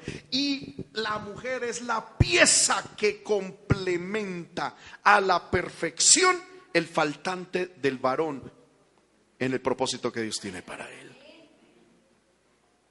Bueno, amén. Voy rápido porque ya se me están durmiendo. Hermanos míos, ¿Qué características debe tener el cónyuge para las personas solteras? Primero, hermano, tiene que ser cristiano. Si usted es capaz de enamorarse de un inconverso, de una persona que no es cristiana, primero, usted está aceptando al diablo por suegro. ¿Cierto? Si un cristiano o una cristiana se mete con un inconverso, ¿quién es el suegro? El diablo, porque ese inconverso es hijo del diablo.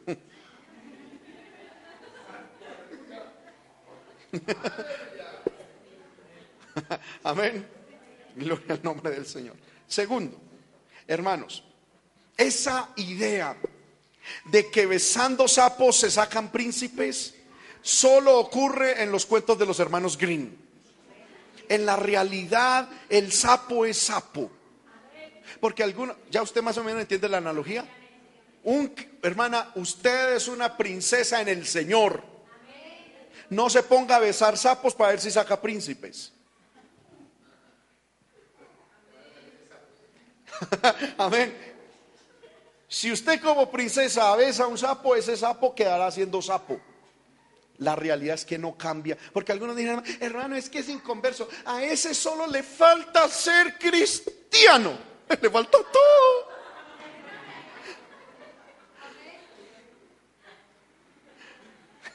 Amén. No, hermano, yo sé que yo lo conquisto y lo llevo a la iglesia y lo convierto. Las estadísticas dicen que el 99.99% de las mujeres que hacen eso terminan descarriadas. Amén. Entonces, hermana, no se ponga a besar sapos. ¿Sabe qué tiene que hacer usted? Cultivar su vida espiritual para ser una hija de Dios. Y entienda que en el momento de Dios, Dios le va a traer un hijo de él, otro príncipe, para que le dé su posición, su honra, su respeto y la ponga en el lugar que usted como hija de Dios debe de estar. Pero no se ponga a besar sapos, hermana. Y en el caso de los hermanos, no se ponga a besar, no, ranas, zapas no, ranas. Amén.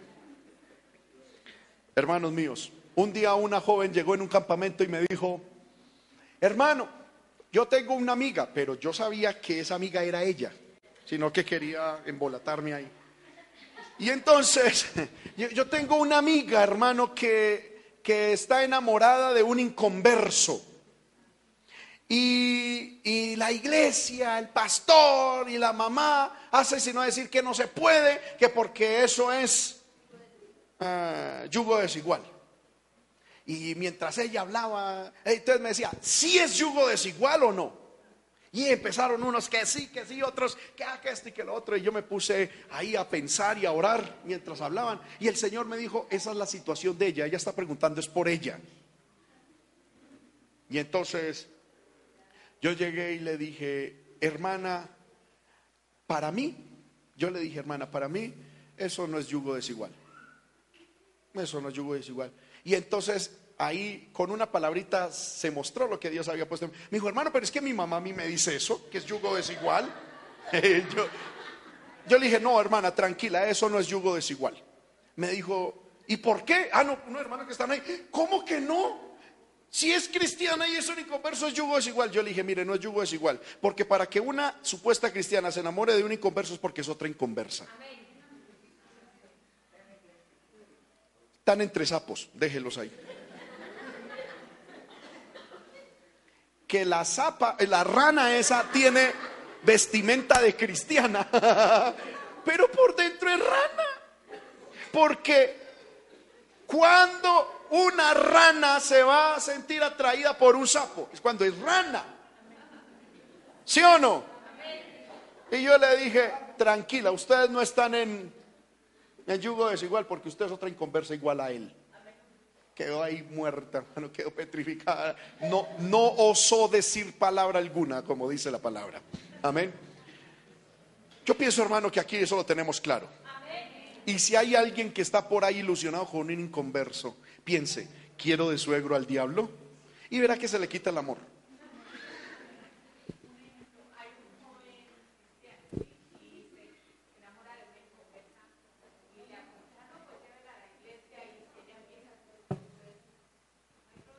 Amén. Mire, hermano, suele suceder. Ha pasado que, por ejemplo, eh, una muchacha o un muchacho viene por interés con un joven de la iglesia y empieza a venir a la iglesia, empieza a venir a la iglesia. Uno tampoco es nadie para decir no. Primero, la gente es libre de hacer lo que quiere. Uno lo que puede es dar consejo. ¿Cuál es mi consejo? Déjelo pasar en la iglesia unos cuatro años sin ningún tipo de ilusión Y si después de cuatro años el muchacho es firme, firme, firme, amén, oremos al Señor, uno que sabe. Amén. Puede haber ahí un futuro matrimonio. Pero hermano, vino y a los tres meses ya, hermano, éramos novios. No, eso es un fracaso asegurado. Muerte y una crónica, eh, crónica de una muerte anunciada. Amén, eso ahí no hay nada. Amén. Sigamos, hermano. Hermanos que se van a casar, por favor, consideren la relación que tiene su futuro esposo con los padres de, ello, de ella o de él. Es decir, cuando usted, hermano varón, se vaya a casar con una muchacha, mire cómo esa muchacha trata especialmente al papá.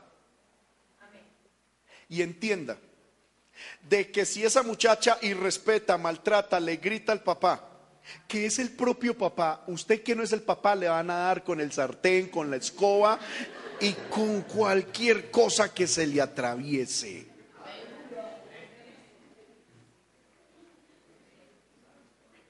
Amén. Cuando yo estaba de novio con mi esposa, yo sí que miraba eso. Yo soy muy analítico y yo miraba.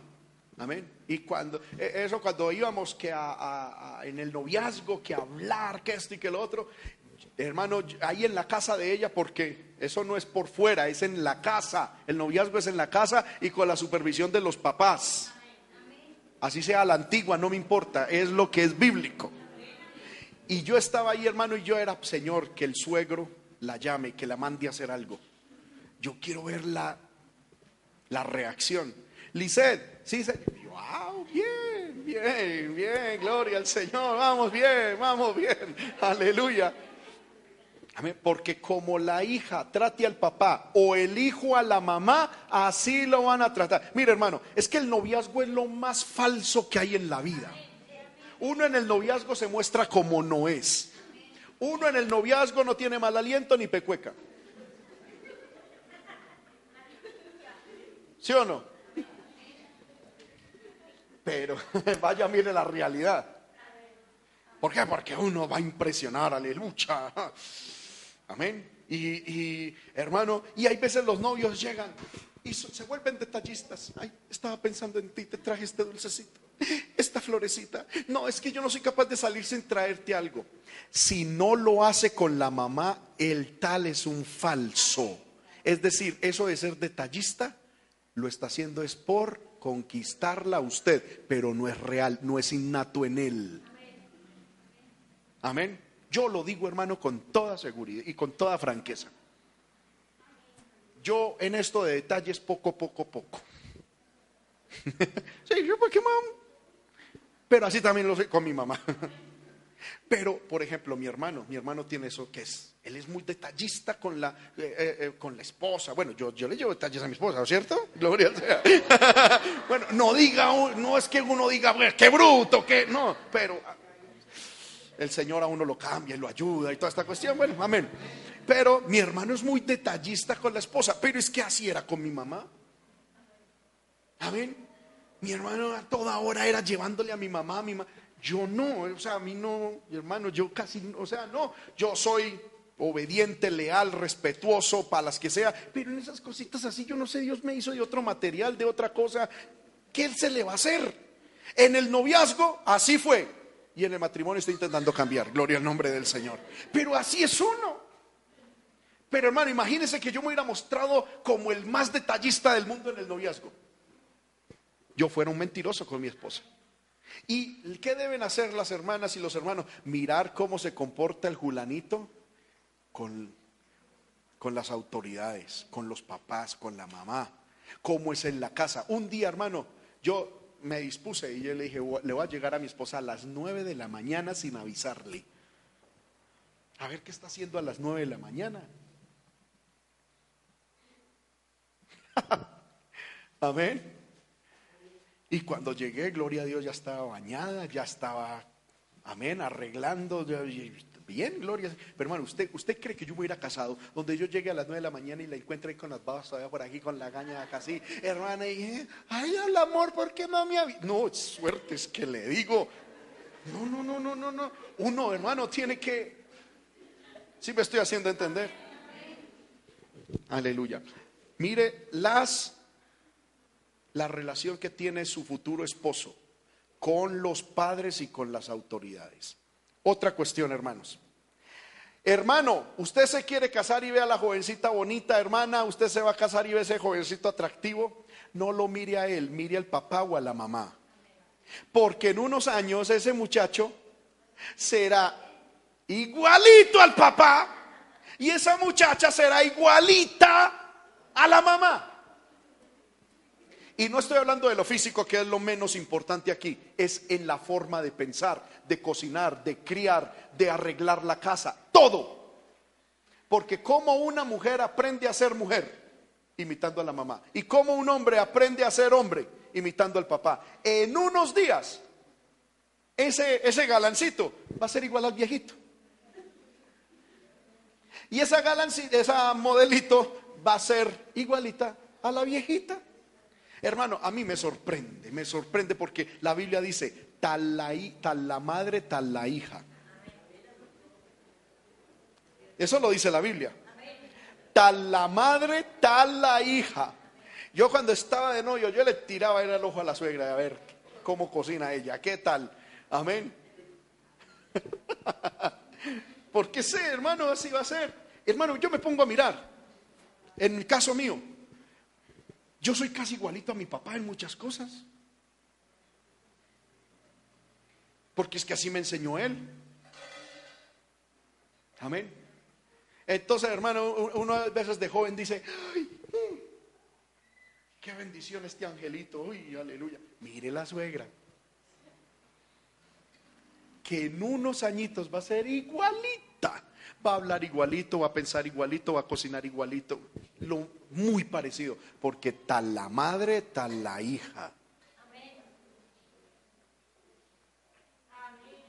Amén. ¿Cuántos lo han visto en su vida o en su matrimonio? Digan amén los que saben que esto es verdad, hermano. Eso es así. Entonces, a echar ojo. Eh, miren, ¿cómo es la vida espiritual de su suegra, de su suegro? Y mire cómo ser su esposo o su esposa en unos añitos. Mire cómo habla, cómo reacciona su suegro y así va a ser su esposo en unos añitos. Póngale la firma. Apréndase ese versículo. Tal la madre, tal la hija.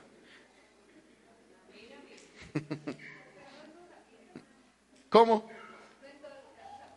Créame que sí. Hermana, en un 98, 99%, eso es casi exacto, hermano.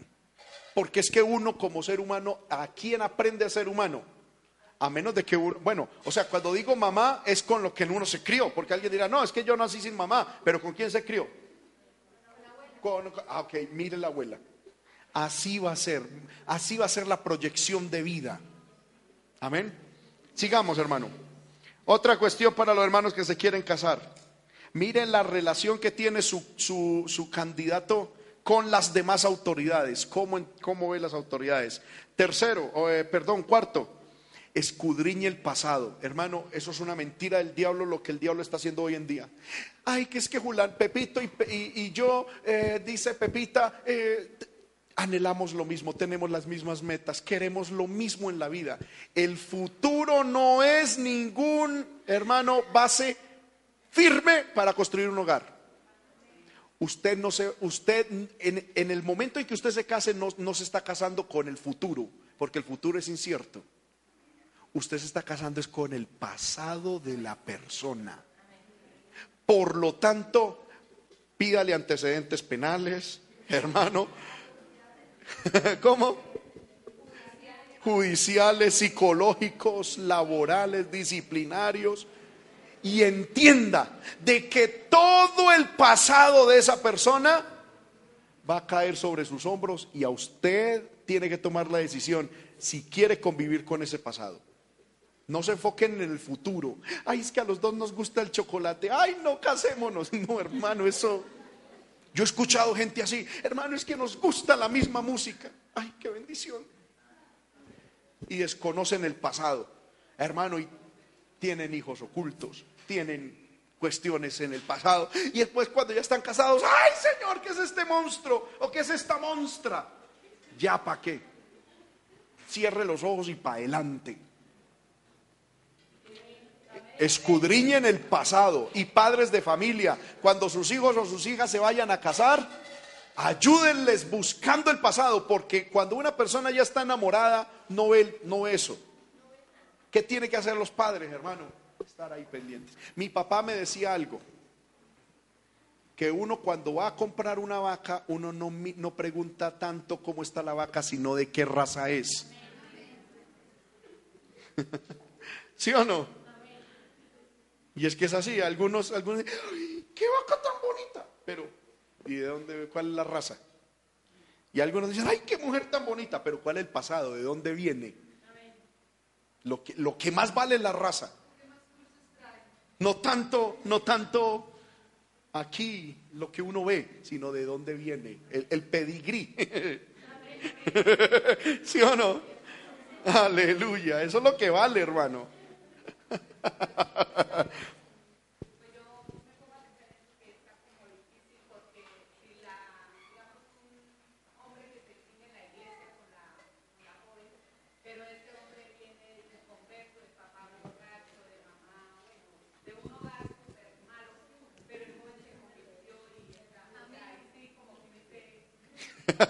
Queda como difícil, ¿no?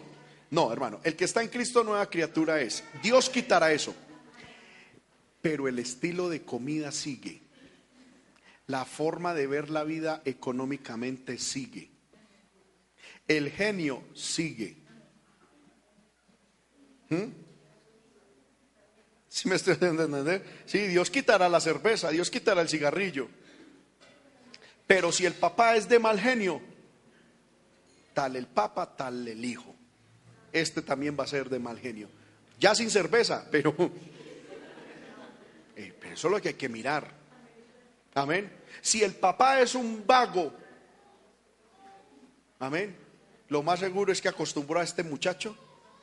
Y si el papá vive de la mamá, lo más seguro es que le enseñó a este muchacho, ya sin cerveza y sin, sin hacer vago y a vivir arrimado, hermano, porque genio y figura hasta la sepultura. Y a menos de que uno trabaje eso en el Señor, Dios a uno no le quita eso. Amén. Sí, le quitará la cerveza, le quitará esos pecados, esas ataduras, pero la esencia, lo que recibe como persona, eso, eso se mantiene.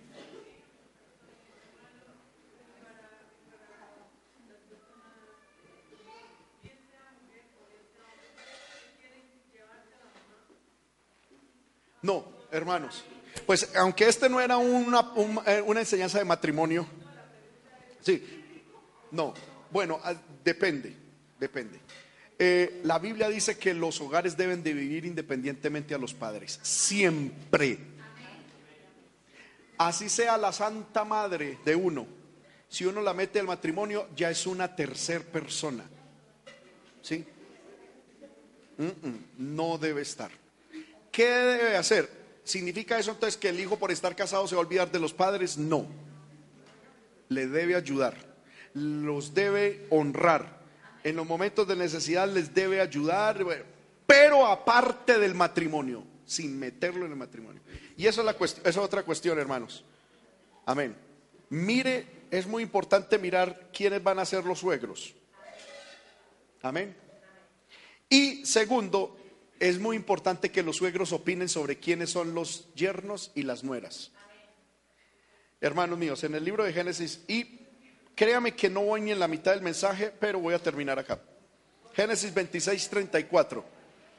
Miren lo que pasó con este tipo. Génesis 26, 34. Aquí encontramos a Isaac que tuvo dos hijos. El uno, ¿cuál fue el primer hijo de, de Isaac? Esaú y el otro, Jacob. Y el mayor cuando ya era de 40 años, tomó una mujer, a Judith, o Judith, hija de Beeri Eteo, y a Basemad, hija de Eloneteo, versículo 35, miren las joyitas, y fueron amargura de espíritu para Isaac y para Rebeca. Hermanos míos, Jóvenes, por favor entiendan. Esa cuestión de que es que yo me caso con él Y no es usted la papá, mamá la que está casando con él. No. Cuando yo como hijo me casé con mi esposa, con mi esposa se casó este pechito, pero también mis papás y toda mi familia. Y yo tengo que hacer lo posible para que entre mi esposa y mi familia haya una convivencia perfecta. Y mi esposa tiene que hacer lo posible para que entre la familia de ella y yo haya una convivencia perfecta. Amén. Esa cuestión de que yo me caso solo y no, hermano. Los que estamos casados sabemos que en el camino y más cuando es tan largo, uno necesita mucho la ayuda de la familia. Amén. Gloria al nombre del Señor. Entonces, hermanos, otra pregunta o ya vamos terminando. Amén. Esto es importante. Los hermanos que se van a casar, primero que sean cristianos. Segundo, mire cómo trata al padre y a la madre. Tercero, mire cómo es el papá y cómo es la mamá.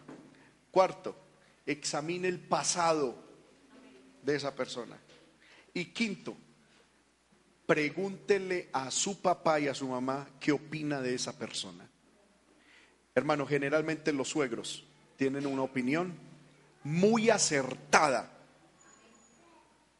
sobre el futuro esposo o la futura esposa de uno. Yo decía, el día que yo me vaya a casar va a ser un milagro. Porque hermano, cuando yo estaba soltero, yo le decía a mi mamá, estábamos en una convención, y yo le decía, ma, ¿qué tal esta joven? Mi mamá, mira, cuidado jovencito, cuidado. Mamá, mira aquella hija de pastor, cuidado jovencito. Oiga, no me aceptaba nadie. Mi mamá era terrible, qué cuchilla. Y yo decía, no, yo me voy de monje porque con esta señora o Dios se la lleva primero, pero, mamá, mira, no señor, no señor, no señor. Ah, ah. No ve cómo camina, no ve cómo anda, no ve esto, lo. Sí, mi mamá decía eso. Mire, a ver, yo me acuerdo que un día estábamos, hermano, en una convención y, nos tocó hacernos en la parte de, las gradas. Y mi mamá sabía que había una jovencita que me pretendía, o sea, yo le gustaba. Y entonces yo le dije, ma, esa jovencita, ¿qué tal? Me dijo, mm, la llevo mirando todo el culto.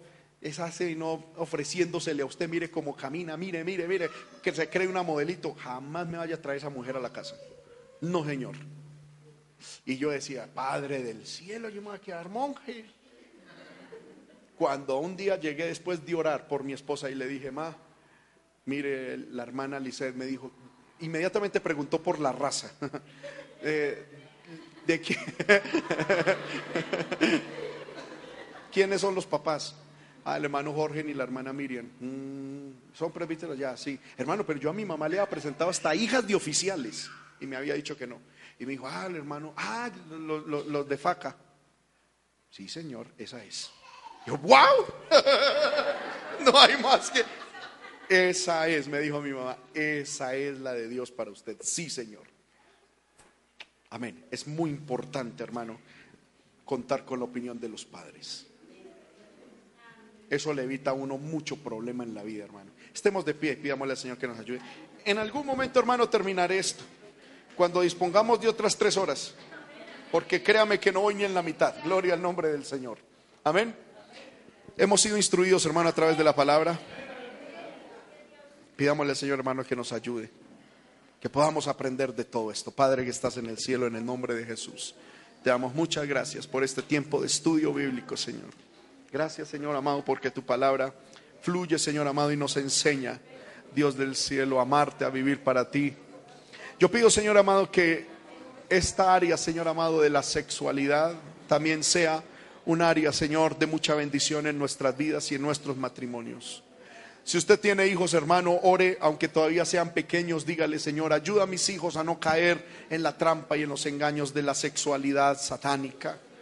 Vamos, ore por ellos. Pídale a Dios que guarde su corazón. Hermano casado, dígale, Señor, guarda mi corazón, que no vaya a caer en adulterio, que no vaya a caer en fornicación.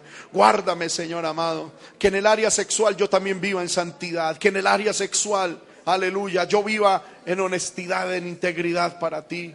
Ayúdame, Señor, a ser hombre de una sola mujer, mujer de un solo varón, Padre del cielo, y agradarte con todo mi corazón.